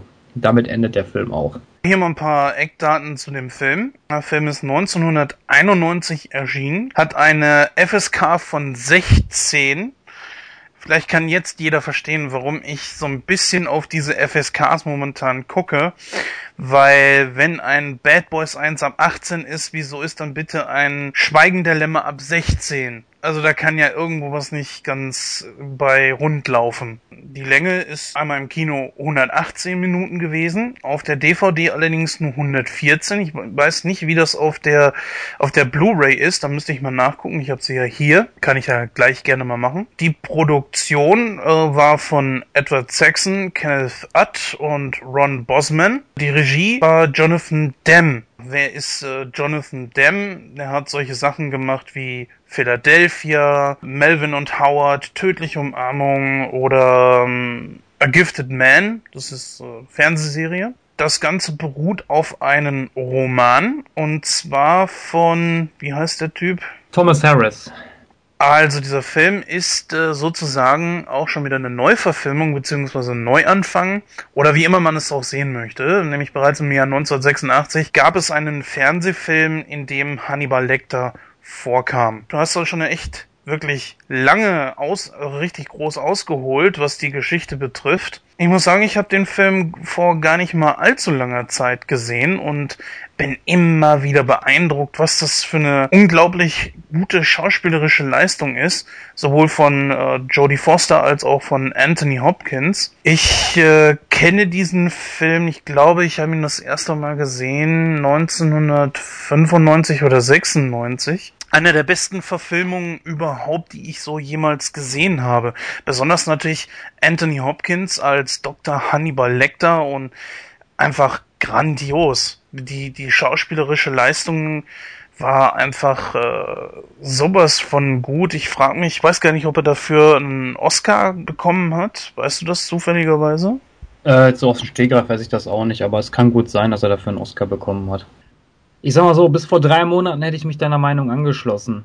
Das tue ich allerdings jetzt nicht mehr. Da muss ich ein bisschen weiter ausholen. Und zwar ist letztes Jahr in den USA die Serie Hannibal angelaufen. Dort wird Hannibal gespielt von Mats Mikkelsen. Das ist eine US-Produktion, eine Serie, die ähm, auf dem Roman Roter Drache basiert. Äh, die Serie ist wirklich sehr, sehr gut. Mal so eine kleine Randnotiz von mir, die kann ich nur empfehlen. Ich glaube, die läuft auch dieses Jahr in Deutsch. Ich habe sie mir auf Englisch angeschaut. Und eine Freundin von mir hat mir bezüglich zu dieser Serie mal die Bücher ausgeliehen. Und ich habe sie mir durchgelesen. Nachdem ich mir die Bücher alle durchgelesen habe, habe ich mir den Film Das Schweigen der Lämmer nochmal angeschaut. Und ich muss ganz ehrlich sagen, der Film ist schlecht. Das hat folgende Gründe. Und zwar ich meine, es ist klar, man kann eine Verfilmung nie so hundertprozentig wiedergeben wie, wie ein Buch. Das ist mir bewusst, das ist auch klar. Aber die Charaktere erscheinen sehr blass. Allen voran Agent Starling, gespielt von Jodie Forster. Ich mag Jodie Forster, aber in der Rolle passt diese Frau nicht. In dem Buch ist es so, dass äh, Starling als sehr hartnäckige, eiskalte, berechenbare ähm, angehende FBI-Agentin dargestellt wird. Sie ist sehr tough, sie ist sehr intelligent, sie weiß, was sie will. Und Jodie Foster kommt in dem Film so ein bisschen weinerlich rüber, so, ah, oh, nee, ich weiß nicht, was ich machen soll und ich habe ja Angst vor Dr. Lecter und ich will da eigentlich gar nicht hingehen, aber ich mache es halt. Ah, nee, das passt überhaupt nicht. Also die Rolle ist da wirklich sehr, sehr schwach ausgelegt. Andererseits äh, Anthony Hopkins als Hannibal Lecter gefällt mir sehr, sehr gut. Die schauspielerische Leistung ist grandios. Ist meiner Meinung nach auch neben Mats Mikkelsen einer der besten Hannibal-Darsteller, die ich bisher gesehen habe. Ähm, dann haben wir natürlich noch unseren Antagonisten in Anführungsstrichen Buffalo Bill, der ja ähm, ja diese Mädchen halt nur entführt, weil er sich aus deren Haut ein Frauenkostüm basteln möchte. Ja, ist sehr konform mit der Romanvorlage. Allerdings äh, erfährt man nicht viel über Buffalo Bill in dem Film. In dem Roman wird der Charakter ein bisschen besser beschrieben, nämlich dass er eigentlich ja, ich will nicht sagen, dass er ein Transsexueller ist, aber eigentlich ist er jemand, der sich gerne zur Frau umoperieren möchte, aber ähm, von den Kliniken abgelehnt wurde, weil er halt äh, ja psychisch labil ist, sage ich jetzt mal das wird in dem Film gar nicht so aufgegriffen, sondern da heißt es halt nur, das ist irgendein kranker Typ, der Frauen entführt und äh, ja, denen die Haut abzieht. Fertig ist die Kiste.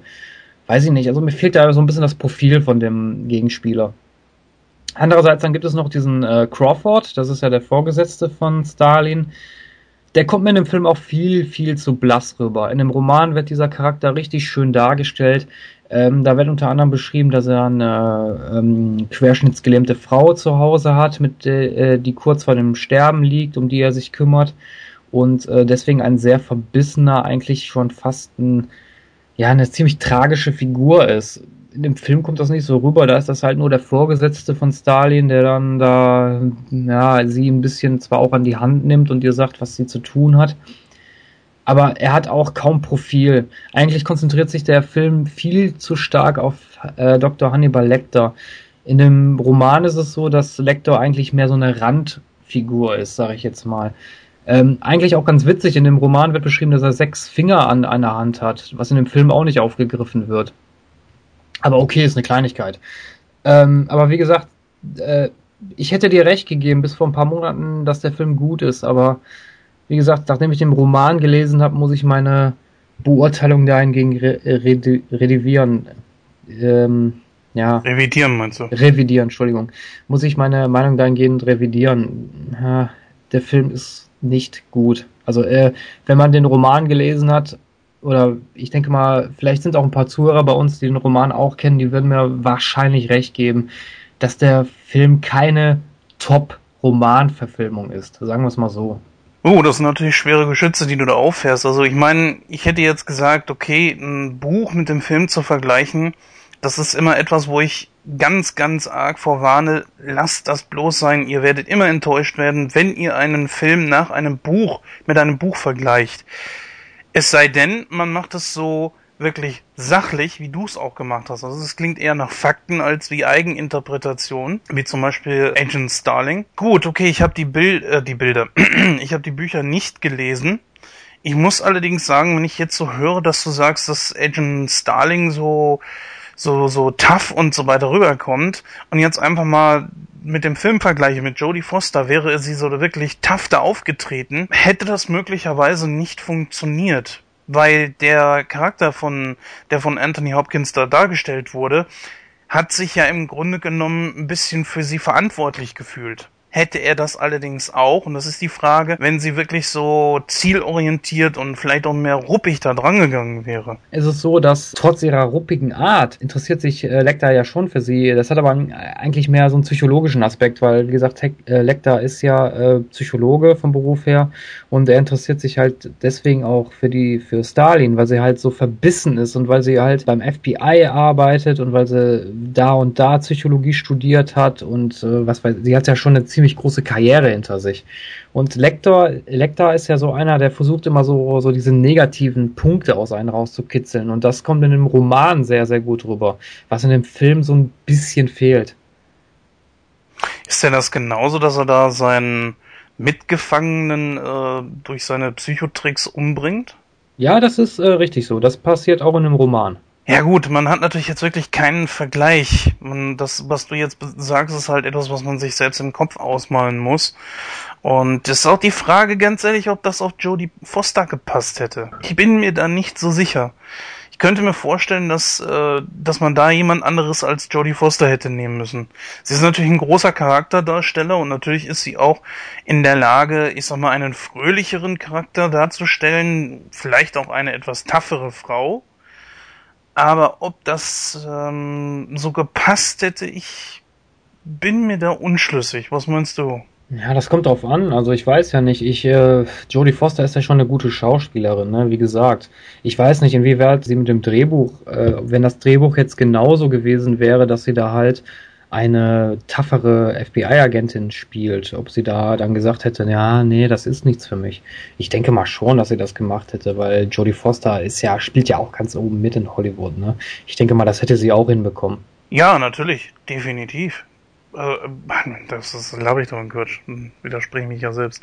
Also, ja gut, das ist, es ist nun halt mal ihm nicht passiert und äh, sie hat jetzt einen Charakter gespielt, auf der ihr äh, der ihr eigentlich auch wie auf den Leib geschneidert war. Mm, was mich allerdings so ein bisschen äh, stutzig macht, ist, dass Dustin Hoffman, Robert De Niro, Robert Duvall, Jeremy Irons, Jack Nicholson und auch Louis Gossett Jr. als äh, Hannibal Lecter in Frage kamen.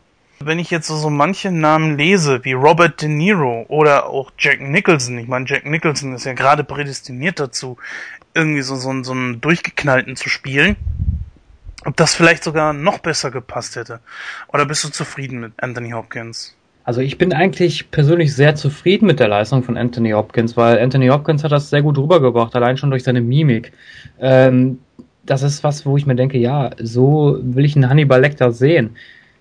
Klar, er ist natürlich da ein bisschen älter, sag ich jetzt mal. Ich weiß nicht, ich glaube in den Romanen ist Hannibal so um die 40, 45 meine ich, wäre er alt. Äh, ist aber auch egal. Auf jeden Fall, er hat den Charakter sehr gut gespielt. Das muss man einfach sagen. Das war eine grandiose Leistung von Anthony Hopkins. Da finde ich eigentlich keinen Kritikpunkt, muss ich ganz ehrlich sagen. Ich weiß auch gar nicht, ähm, ob, das hatte ich ja vorhin schon gefragt, ob er da irgendwie für einen Oscar oder so, also ich hätte ihm auf jeden Fall einen Oscar gegeben. Jetzt generell mal so die Sache mit diesem äh, Buffalo Bill. Allein die Vorstellung, dass jemand Menschen häutet, um sich daraus einen zweiten, einen, einen, einen Anzug zu nähen. Ugh, Alter, nee. das ist sowas von pervers und ich sag mal, dieser Film hat mich ja auf äh, nicht nur auf dieserlei Ebene geschockt, sondern wenn ich etwas hasse, abgrundtief, sind es Falter. Ganz besonders Motten. Jetzt nicht vielleicht Schmetterlinge, okay, das geht noch, aber ähm, obwohl halt Motten eben auch natürlich Schmetterlinge sind, das ist ja ganz klar. Trotzdem, ich mag die nicht, ich finde die sowas von widerlich. Und wenn die dann noch so groß sind, oh ne. Und Ah, dieser Film hat mich da in dem Moment ein zweites Mal gepackt. Oh, ich konnte es nicht ab. Das ist auch etwas, was mich heutzutage noch graust. Also, da ist es gar nicht mal so, was äh, Starling zum Beispiel in diesem Gebäude da findet, den Nektar angemietet hat, sondern eher so dieses, ah, diese, ah, nee, also überhaupt nicht mein Ding. Deswegen also da nochmal für mich persönlich ein weiterer Schocker. Was natürlich absolut genial war, für mich zum Beispiel war, wie er sie das erste Mal abgebügelt hat. Sie setzte sich dahin, hat ein bisschen Smalltalk gemacht und er wird ja als super intelligent dargestellt. Und er merkt sofort, wenn irgendwie auch nur die ganz leiseste Geschichte da aufkommt, von wegen, dass sie da auf ihren Fragebogen kommen will. Wobei ich mich immer noch frage, was wollen die mit diesem verkackten Fragebogen? Er durchschaut das natürlich immer sofort und bügelt sie dann auch irgendwann ab. Und sagt das auch noch. Und dabei haben sie sich solche Mühe gegeben. Flieg, flieg, kleines Starling, flieg. ich finde das so, so super, wie das einfach gemacht wurde. Und ich habe mir den Film natürlich auch mal, äh, um einen Vergleich zu haben, im Englischen angeguckt und muss ganz ehrlich sagen, dass die deutsche Synchro eigentlich wirklich der dem Originalton nichts nachsteht. Vor allem so auch ähm, Rolf Schuld hat da eine sehr, sehr, sehr gute Leistung abgeliefert, ist ja auch äh, bekannt als äh, Captain Picard vom Raumschiff Enterprise. Was ich sagen muss, ist natürlich klar, dass einige Witze ein bisschen besser kommen im Original. Aber gut, das ist halt eben, wenn man an etwas herumfällt, was natürlich die deutsche Synchro macht, dann muss man etwas entsprechend ändern. Das Ende von dem Film, ich weiß nicht, wie du es so siehst, äh, das, das kam schon sehr überraschend. Ich dann, hätte nicht damit gerechnet, dass Lecter flieht. Das, damit hätte ich dann ehrlich gesagt nicht gerechnet. Du? Äh, wie gesagt, ich habe den Film zuerst gesehen, äh, den, das Buch habe ich ja erst später gelesen. Äh, wie gesagt, das hätte ich auch nicht erwartet. Also das war wirklich schon überraschend. Aber das ist im äh, Buch dann genauso? Das ist im Buch auch genauso. Also wie gesagt, es gelingt, äh, die Szene, wo er halt flieht, ist äh, ein, ja nicht eins zu eins wiedergegeben, aber sie wird halt in dem Buch auch so beschrieben, dass er die Sicherheitsbeamten austrickst, dass er einen von denen umbringt, sich das, ähm, ja, sich die, die Gesichtshaut von einem auflegt, damit er halt auch dann nicht erkannt wird und flieht. Weil Lecter ist ja auch so ein Charakter, ähm, der hat keinen, also beziehungsweise sein Puls bleibt ja immer gleich und deswegen konnte er ja dann auch letztendlich fliehen, weil man halt nicht gemerkt hat, dass, dass er verletzt ist oder sonst irgendwas. Ne?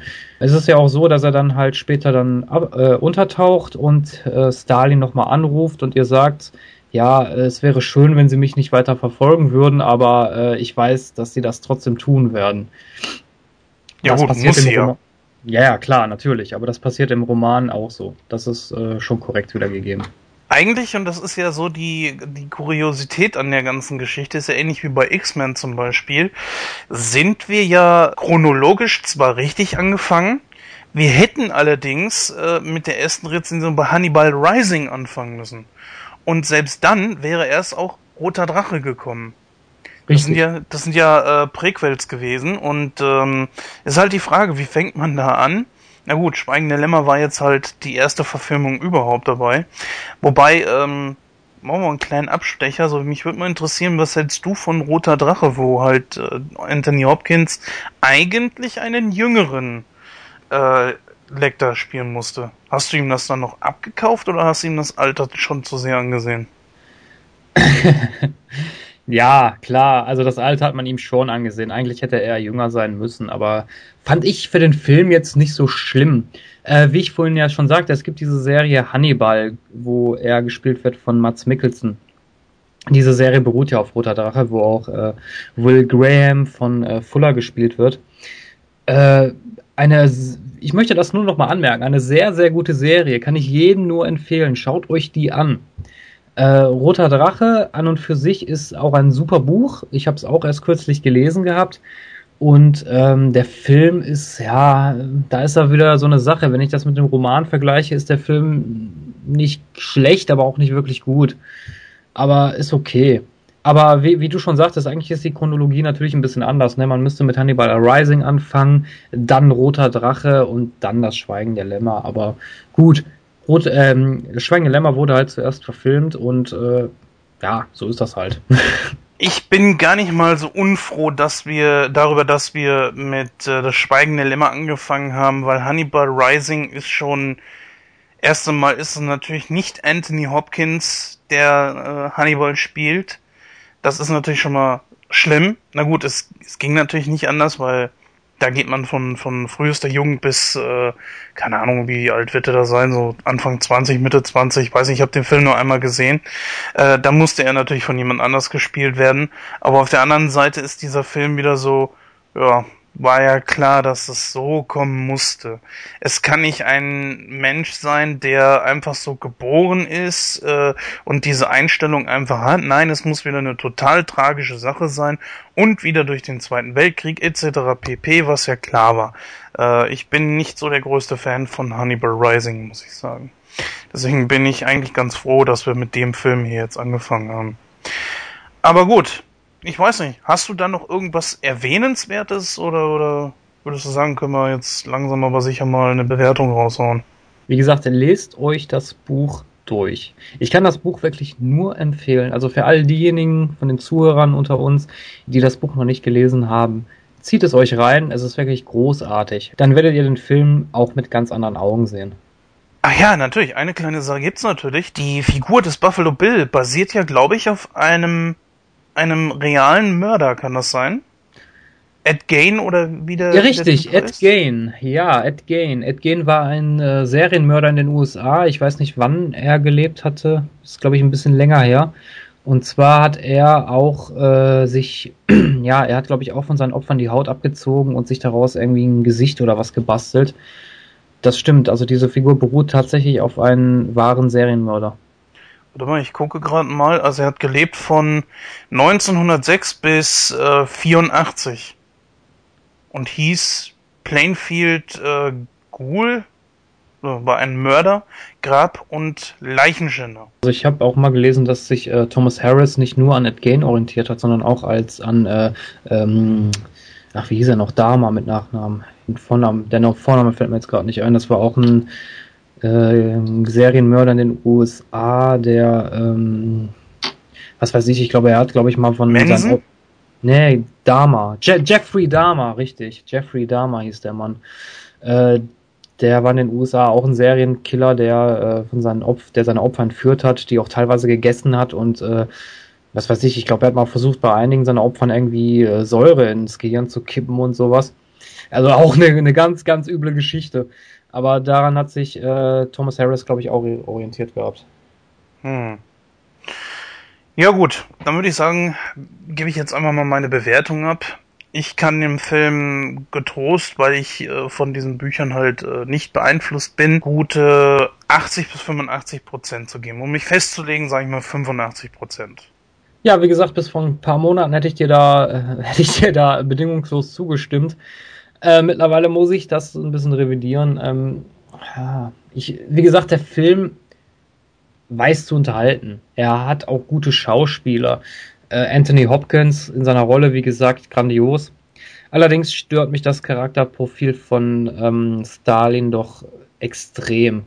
Auch die ähm, Charakterisierung von Buffalo Bill kommt mir ein bisschen zu kurz und dann ist Crawford, der erscheint mir ein bisschen zu blass. Alles, wenn ich das alles so aufwiege, ja, ich weiß nicht. Also ich würde dem Film so um die 55 bis 60 Prozent geben.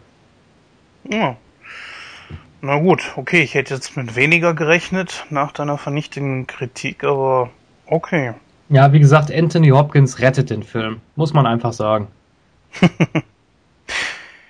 Gut, kommen wir zum letzten Film des heutigen Tages, den wir uns widmen wollen. Ja, die Geschichte äh, handelt im Grunde genommen natürlich von Peter Parker, der bei Tante May und äh, seinem Onkel Ben wohnt und während eines Schulausfluges äh, von einer genetisch manipulierten Spinne gebissen wird.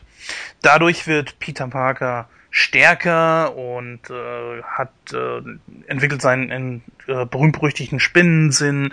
Er kann äh, Spinnennetze verschießen. Irgendwann lernt er dann auch, äh, dass er sich an denen äh, umherschwingen kann, an Häusern etc. pp. Wie man sie halt eben von Spider-Man kennt. Körperliche Defizite werden ebenfalls ausgemerzt, wie zum Beispiel sein Sehvermögen. Er braucht also plötzlich auch keine Brille mehr.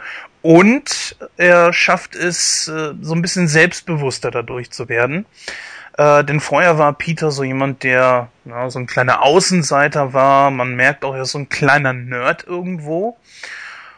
Und dadurch kann er sich zum Beispiel gegen einen seiner größten Widersacher in der Schule, nämlich Flash, durchsetzen und verprügelt diesen auch nach Strich und Faden, was natürlich dazu führt, dass er dann ein bisschen Probleme bekommt. Ähm, dann während dieser ganzen Zeit entwickelt sich natürlich auch äh, der Hauptgegner, das ist in diesem Fall der Green Goblin, gespielt von Willem Dafoe. Dieser muss sich äh, gegenüber seinen Geldgebern muss er sich jetzt äh, muss er die Hosen runterlassen. Und zwar er führt sie gerade durch die Firma und zeigt den Gleiter und so weiter. Und das haben die aber alles schon gesehen und wollen endlich Resultate und da unter anderem auch so eine Art Serum, das die menschlichen Kräfte einfach steigert. Naja, das Problem ist, dass äh, einer der obersten Mitarbeiter zu diesen Geldgebern sagt, das funktioniert noch nicht so richtig, wie man es wollen, wie wir es wollen. Da müssen wir noch mal von vorne beginnen. Und das passt natürlich Norman Osborn überhaupt nicht. Vor allen Dingen auch, dass der das äh, gegenüber diesen Geldgebern gesagt hat. Es hilft aber nichts. Er selber wird in die Ecke gedrängt und sieht sich dann in der Position, dass er an sich selbst diese Versuche durchführt.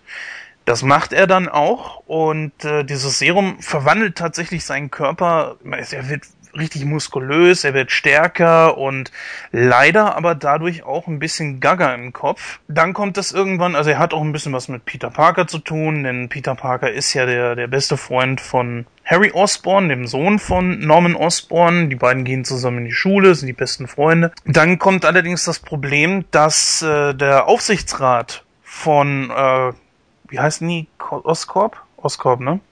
Genau. Ja, ist ein Oscorp, ja. Ja. Dann passiert es allerdings, dass der Aufsichtsrat von Oscorp Norman absetzen will. Ja, Norman fühlt sich dadurch extrem in die Ecke gedrängt, schnappt sich den Gleiter und äh, den, den entsprechenden Anzug dazu nennt sich selbst der grüne Kobold und tötet diesen Aufsichtsrat. Äh, hat damit natürlich auch äh, seine Widersacher aus dem Weg geschafft. Jetzt allerdings ähm, wird natürlich Spider-Man auf ihn aufmerksam und versucht äh, seitdem dann ihn zu bekämpfen und kommt ihn dadurch in die Quere. Zwar will der grüne Kobold äh, sich zwischenzeitlich mal mit Spider-Man verbünden, doch, ähm, naja gut, Peter Parker geht auf die ganze Geschichte nicht ein, äh, lässt sich da überhaupt nicht drauf ein und bekämpft den grünen Kobold weiter. Und das Schlimme an der ganzen Geschichte ist natürlich, dass irgendwann ähm, Norman Osborn herausbekommt, wer denn wirklich unter der Maske von Spider-Man steckt. Das nutzt er aus und entführt Mary Jane, versucht dadurch halt äh, Spider-Man dann in eine Falle zu locken und es kommt zum großen Showdown. Ist ja klar, Spider-Man wird das ganze Ding gewinnen. Erwähnenswert dabei ist noch, dass Norman Osborn getötet wird. Einer der letzten Szenen in diesem Film ist dann, wo äh, Peter im, im äh, Kostüm von Spider-Man den leblosen Körper von Norman Osborn wieder zurückbringt nach Hause und wird dabei gesehen von Harry Osborn, der dann zukünftig glaubt, dass Spider-Man derjenige ist, der äh, seinen Vater getötet hat. Was natürlich nicht richtig ist, denn das äh, war aus Versehen. Also Spider-Man ist nicht an dem Tod von Norman Osborn beziehungsweise dem grünen Kobold schuld. Am Ende gibt's dann noch die Beisetzung und die berühmt-berüchtigte Aussprache zwischen Mary Jane und Peter, der dann letztlich zu ihr sagt, tut mir leid, ich äh, liebe dich zwar, aber ich, ich kann nicht. Damit endet der Film und führt eigentlich im Grunde genommen Geschichte im zweiten Teil weiter, wo wir uns dann an anderer Stelle dem widmen werden. Christoph, du bist äh, ein großer DC-Fan, jetzt sind wir hier beim Marvel angelangt. Was ist deine Meinung über den Film? Also wie gesagt, ich bin nicht so der Marvel-Fan. Mein Hauptaugenmerk liegt ja mehr so auf DC. Aber Spider-Man ist einer der wenigen Marvel-Helden, die ich eigentlich ganz gut finde. Ähm, was ich dem Film zugutehalten muss, die Geschichte an sich ist äh, sehr schlüssig und sie ist auch comicnah erzählt. Klar, natürlich das Design, zum Beispiel von dem grünen Kobold, sieht, sieht anders aus als in den Comics. Äh, aber das tut der Sache aber keinen Abbruch. Ähm, an und für sich bin ich, bin ich sehr zufrieden mit der Umsetzung. Ich finde auch Tobey Maguire als Peter Parker beziehungsweise als Spider-Man sehr passend. Ich weiß nicht, wie du das siehst, Jens, aber ich, ich, ähm, ich mag Tobey Maguire in seiner Rolle. Doch, also muss ich auch sagen, ich war sehr überrascht, wie, wie gut das eigentlich rüberkam. Also die Rollen sind wirklich alle durch die Bank weg gut besetzt. Da kann man überhaupt nichts bei sagen. Wobei ich, äh, was ich ganz, ganz toll in den Vordergrund stellen möchte, ist, dass James Franco und Willem Dafoe sich irgendwie ähnlich sehen. Die haben ähnliche Gesichtszüge, Charakterzüge, die oder sich sehr gut aufeinander eingestellt. Ich kauf denen das sowas von ab, dass das Vater und Sohn sind. Ich weiß nicht, wie das bei dir ist. Da muss ich dir recht geben. Also ich finde auch, dass die gleiche Charakterzüge haben. Das kaufe ich denen auch absolut ab. Das ist mit einer der größten äh, Pluspunkte, die dieser Film überhaupt hat. Was mich natürlich ehrlich gesagt ein bisschen stört, ist äh, die Art und Weise des grünen Kobolds. Ich bin generell sowieso kein Kobold-Fan. Ich möchte mich auch vehement dagegen weigern, ihn als so eine Art äh, oberster Gegenspieler von Spider-Man zu sehen, was er natürlich leider ist. Ich äh, finde ihn pff, uninteressant und leider natürlich äh, ist das durch diese ganzen Filme, weil der grüne Kobold zieht sich ja durch, durch alle Filme durch. Also die Osborns sind ja gegenwärtig in, in allen drei Spider-Man-Filmen. Und äh, da ja, darf keiner von mir so die, die großen Pluspunkte erwarten. Also da werde ich jetzt nicht mit positiven Sternchen um mich schmeißen. Aber trotzdem ist es einfach, dass man mit Willem Dafoe einen Schauspieler an Land gezogen hat, der diesen ganzen Charakter einen unglaublichen, er ist einfach super gespielt. Leider steckt der Typ unter einer Maske, weil äh, Willem Dafoe hat eine sehr, sehr gute Gesichtsmimik. Und ja, da wäre es anders vielleicht ein bisschen besser gewesen als unter dieser starren Maske. Das ist, also wenn, wenn man mich fragt, ist das mit dieser Maske, mit dem Aussehen des grünen Kobolds, ehrlich gesagt, das größte Manko an diesem Film überhaupt. Mal abgesehen von Kirsten Dunst. was hast du gegen Kirsten Dunst? Oh, was habe ich gegen Kirsten Dunst? Hm, Schauspielerisch ist sie für den Film okay. Ich finde, sie spielt auch eine sehr gute Mary Jane Watson. Nur, ähm, wenn ich jetzt alle drei Teile betrachte, ist sie leider ein Faktor. Also wären alle drei Teile ein Auto, würde genau sie der Fall sein, warum dieses, dieser Wagen Dellen kriegt. Weil alle drei Teile genau ähnlich enden. Es ist immer dasselbe Strickmuster.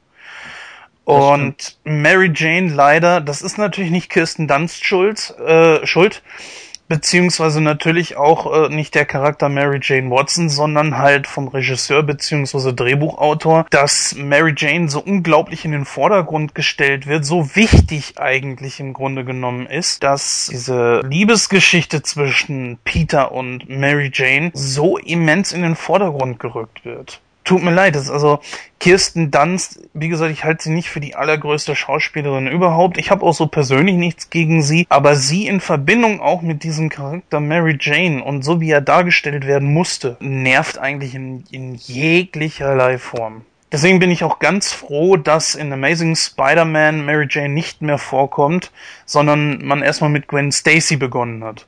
Mary Jane ist natürlich nicht auszumerzen. Sie wird irgendwann da drin vorkommen, das ist ganz klar. Aber ich bin froh, dass wir ehrlich gesagt ein bisschen jetzt von ihr verschont bleiben. Ich muss dir recht geben, die Handlung ist in allen drei Filmen im Prinzip die gleiche, nämlich dass Mary Jane entführt wird und Spider-Man sie retten muss. Das, da gebe ich dir absolut recht. Das ist, äh, das war im ersten Teil aber okay. Wie gesagt, wir, wir reden jetzt über den ersten Teil.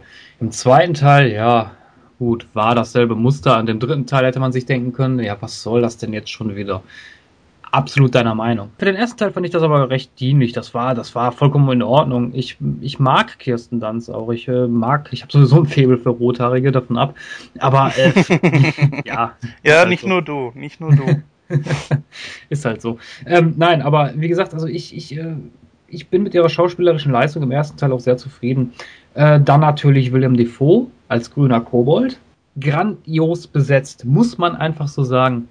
Der Mann hat, wie du schon sagtest, so eine tolle Mimik und er bringt das auch gut rüber. Klar, in seiner Maskerade als Green Goblin äh, ja, hat er halt diese Maske auf, deswegen sieht man nicht so viel von seinem Gesicht, aber ist okay. Als Norman Osborn vermag der Charakter aber durchaus zu funktionieren. Ich finde auch Harry Osborn im ersten Teil nicht so nervig wie in den darauffolgenden Teilen. In den darauffolgenden Teilen wird er mit so weinerlich, so, oh, du hast meinen Vater umgebracht und, oh, und ich hasse dich so und du, oh, du hast ja meinen Vater ermordet. Oh, nee, aber, aber wie gesagt, das, das das können wir später mal durchdiskutieren. Im ersten Teil war das noch völlig in Ordnung. Dann ist es natürlich so, wie ich vorhin sagte, die Geschichte ist sehr comicnah erzählt. Du hattest ja mal in einer der ersten Folgen gesagt, dass die Gegenspieler immer sterben müssen. Hier der grüne Kobold stirbt natürlich auch am Ende des Films. Das ist aber eigentlich recht comicnah erzählt. Ähm, allerdings hat der grüne Kobold nicht äh, in der Comicgeschichte ähm, ähm, Mary Jane entführt, sondern Gwen Stacy. Er hat auch Gwen Stacy in den Comics umgebracht. Und er ja. wurde dort auch von seinem Gleiter durchbohrt. So wie ich das jetzt in Erinnerung habe. Von daher fand ich das ganz gut gemacht. Ich meine, in den Comics ist es zwar so, dass er später wieder auftaucht, obwohl er eigentlich gestorben ist. Okay, aber ich meine, wir wissen ja, wie das in den Comics manchmal so ist. Da sterben Charaktere und dann tauchen sie doch wieder auf. Aber das fand ich für den Film ganz gut umgesetzt. Also so, so eine kleine Hommage an den Comics, das fand ich super. Ja, auf jeden Fall. Äh, na gut, okay, wer natürlich die Comics kennt, der wusste, dass äh, das ist eigentlich so kein Problem, dass äh, Norman Osborn stirbt, da halt äh, irgendwann Harry übernehmen muss, wenn man sich an den Comics orientiert. Was ja auch nicht schlimm ist. Ob nun der eine unter der Maske steckt oder der andere unter der Maske, okay. Was man dann natürlich letztlich draus gemacht hat, diese, diese Version eines äh, äh ich kann dir nicht mal erzählen, was, wie, wie, wie schlecht ich das finde, dieses Kostüm vom äh, neuen Green Goblin im dritten Teil, das James Franco da getragen hat. Was sollte das? Hm, naja, gut, okay. Lassen wir das beiseite. Das ist ein, ein, Fall für den dritten Teil, wenn wir den mal besprechen. Sehr überrascht hat mich, dass zum Beispiel Bruce Campbell mit dabei gewesen ist. Wir kennen ihn alle als Ash aus den Tanz der Teufel Teilen. Das, das fand ich sehr cool natürlich als Wrestling-Fan war natürlich eine Sache noch viel cooler. Und zwar, dass der Macho Man Randy Savage, leider ja auch äh, mittlerweile verstorben, als Bonesaw McGraw damit dabei war. Hast du ihn erkannt? Kennst du Randy Savage? Ich bin nicht so der Wrestling-Fan, aber ähm, Tja, da ich hatte eigentlich gedacht, du bist sympathisch, aber jetzt darfst du meinetwegen auch gehen. Ich weiß, dass ich total unsympathisch bin, aber das macht nichts. das so bin ich halt. Toll, dass mein Witz zerstört. nee, aber nein, kennst du ihn oder nicht? Nein, nein, ich kenne ihn leider nicht. Äh, ich glaube, ich glaube aber selbst wenn, wenn ich ihn gekannt hätte, ich hätte ihn nicht, ich, ich hätte ihn sehr wahrscheinlich nicht äh, als als äh, denjenigen wiedererkannt in dem Film. Lucy Lawless war noch unter anderem mit dabei, die habe ich jetzt überhaupt nicht erkannt. Hast du denn äh, Stan Lee gefunden? Äh, ja, wenn ich richtig in Erinnerung habe, stand er mit auf dem Podest, wo der Goblin das erste Mal aufgetaucht ist. Ist das richtig? Ich glaube ja. Ja, richtig. Das ist natürlich auch so eine schöne Sache, ne? Also bei diesen Filmen hast du natürlich immer so die, die Geschichte Find Stan Lee, ne? Mhm. Das ist absolut genial. Also ich habe vor kurzem habe ich äh, den dritten Teil von X-Men gesehen und da fiel er mir das erste Mal auf, wo äh, er da die Nachbarn gespielt hat. ja, das ist mir überhaupt nicht aufgefallen. Das ging mir ähnlich bei äh, The Amazing Spider-Man, wo Stan Lee eigentlich die, den größten Screenplay hatte. Ich habe den überhaupt nicht gesehen, obwohl er direkt im Vordergrund war und im Hintergrund hast du dann halt Spider-Man mit der Echse kämpfen sehen und ich habe überhaupt nicht auf Stan Lee geachtet. Dann solltest du dir, ich glaube, du hast Iron Man noch nicht gesehen, kann das sein? Doch, Iron Man habe ich gesehen. Hast ihn da erkannt? Boah, ich glaube, ich, ich wüsste nicht, ich meine nicht. Da solltest du dir das nochmal angucken, da will ich dir das nicht äh, vorher verraten, aber nun gut, kommen wir mal zurück auf äh, diesen Film hier. Ja, was sagst du zur Handlung? Also wie ich vorhin schon sagte, die Handlung gefällt mir sehr gut, weil sie halt sehr comicnah erzählt ist. Ähm, da gibt es eigentlich nicht groß was zu erzählen. Also ich finde, äh, das ist ja, du hast ja dann auch die Geschichte mit äh, Onkel Ben, die sehr gut wiedergegeben wird, dass äh, er eigentlich nur stirbt, weil Ja, weil die halt einen kleinen Clinch miteinander hatten, Peter und er. Und ähm, dann natürlich dieser berühmt-berüchtigte Satz, da kann einem eine Gänsehaut überlau äh, über den Rücken laufen, ne? wenn, wenn äh, Ben und Peter dann aufeinandertreffen und er ähm, und sein Onkel dann in seinen Arm stirbt und er dann nur noch zu ihm sagt, aus großer Kraft folgt große Verantwortung. Es ist einfach nur eine sehr epische und rührende Szene. Stimmt. Das muss ich auch sagen. Also es hat mich auch danach lange noch äh, begleitet, nachdem ich den Film im Kino gesehen habe. Ich habe übrigens alle drei Teile Gott sei Dank im Kino gesehen. Und äh, das war in jedem Teil ja irgendwo Thema. Und das ist natürlich auch etwas, was äh, Peter dann, ich sag mal, zu seinem Grundsatz gemacht hat. Was ich natürlich nur bemängeln muss, ist, dass es so früh geschah. Dass man nicht hätte mit äh, dem Tod von, von Onkel Ben bis zum zweiten Teil warten können. Aber ich fand das eigentlich, äh, ich fand den Schauspieler nicht schlecht. Ähm, von wem war der nochmal gespielt? Moment, äh, Cliff Robertson. Sagt mir jetzt so eigentlich gar nichts, aber der ist äh, mittlerweile leider auch verstorben. Ich hätte es gerne gesehen, dass das vielleicht irgendwie so ein, so ein Thema im zweiten Teil gewesen ist. Aber gut, nichtsdestotrotz. Ähm, jetzt einfach mal so die Entwicklung, was mir in diesem in allen Filmen aufgefallen ist. Was für ein Problem hat Peter mit seiner verdammten Maske? Wenn du das mal betrachtest, im ersten, zweiten und dritten Teil äh, gibt's immer irgendeine Situation, wo er das Ding einfach abnimmt. Einfach so. ja, das stimmt. das habe ich auch nie so ganz verstanden, warum er immer in jedem Teil seine Maske da abnehmen muss. Ja, okay. Ich meine, hat mich aber persönlich nicht so sehr gestört. Ah, ja, okay. Also mich ehrlich gesagt schon. Aus dem einfachen Grund heraus, er trägt die Maske ja aus dem Grund, dass ihn keiner erkennt, weil sonst könnten besonders seine Feinde ihm da irgendwie einen Strick draus drehen, was ja auch passiert. Ich glaube, im zweiten oder dritten, ich weiß es nicht genau. Und das ist ja das große Problem. Beziehungsweise im ersten passiert es natürlich auch, im Punkt im, Fall von Mary Jane am Ende mal wieder. Aber ähm, ich möchte noch was erwähnen, und zwar ist auch ein Charakter in allen drei Filmen vertreten, der in Amazing Spider-Man den Hauptgegner gespielt hat, und zwar ist das Dr. Kurt Connors. Ähm, der taucht ja in allen drei Filmen auf, nicht? Er als äh, Universitätsprofessor von Peter Parker. Wirklich? Ist er, also im ersten ist er dabei und ja, hast recht. Tatsächlich. Ich glaube, es war auch so geplant, dass er im vierten Teil dann auch zur Echse werden soll.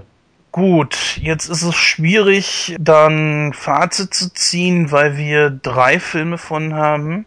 Wir wissen ja auch, es wird kein weiterer kommen. Ich muss bei meiner Bewertung den zweiten und dritten mit einbeziehen. Ich sage klar, dass ich den zweiten für den besten Film von den dreien halte. Dann muss ich sagen, gebe ich diesem hier 75 Prozent. Einfach um nach oben hin die Sparte noch offen zu lassen. 75 bis 80 Prozent. Ja, ich bin da ein bisschen neutraler, weil ich äh, betrachte den Film jetzt äh, mal einzeln, ohne jetzt mir äh, vor, äh, ohne jetzt auf die anderen beiden Filme vorzugreifen. Wenn ich das jetzt mache, dann sage ich jetzt einfach mal, dass der Film mir, wie gesagt, sehr gut gefallen hat. Die Handlung war in sich schlüssig, Comic nah wiedergegeben, der Cast war grandios. Ähm, ich würde den Film so um die 75 bis 80 Prozent geben. Ja, damit sind wir durch. Die vier Rezensionen, die wir heute hatten, auch schon durch. Wir hoffen natürlich, es hat euch äh, wieder mal Spaß gemacht und dass ihr auch beim nächsten Mal wieder mit von der Partie sein werdet. Ja, liebe Zuhörer, das war, wie Jens schon sagte, die dritte Ausgabe von Nightcrow. Und ähm, auch ich würde mich freuen, wenn wir uns in der nächsten Ausgabe wieder hören würden. Und bis dahin wünsche ich euch noch einen angenehmen Abend oder einen angenehmen Tag, je nachdem, wann ihr diese Folge hört. Und würde einfach mal sagen, bis dann. Ja, und auch ich möchte mich bei euch verabschieden mit dem folgenden Spruch. Wer morgens zerknittert aufsteht, hat am Tag die besten Entfaltungsmöglichkeiten. Bis zum nächsten Mal, bleibt uns gewogen. so, und wo bleibt jetzt der verdammte Praktikant mit meinem Kaffee?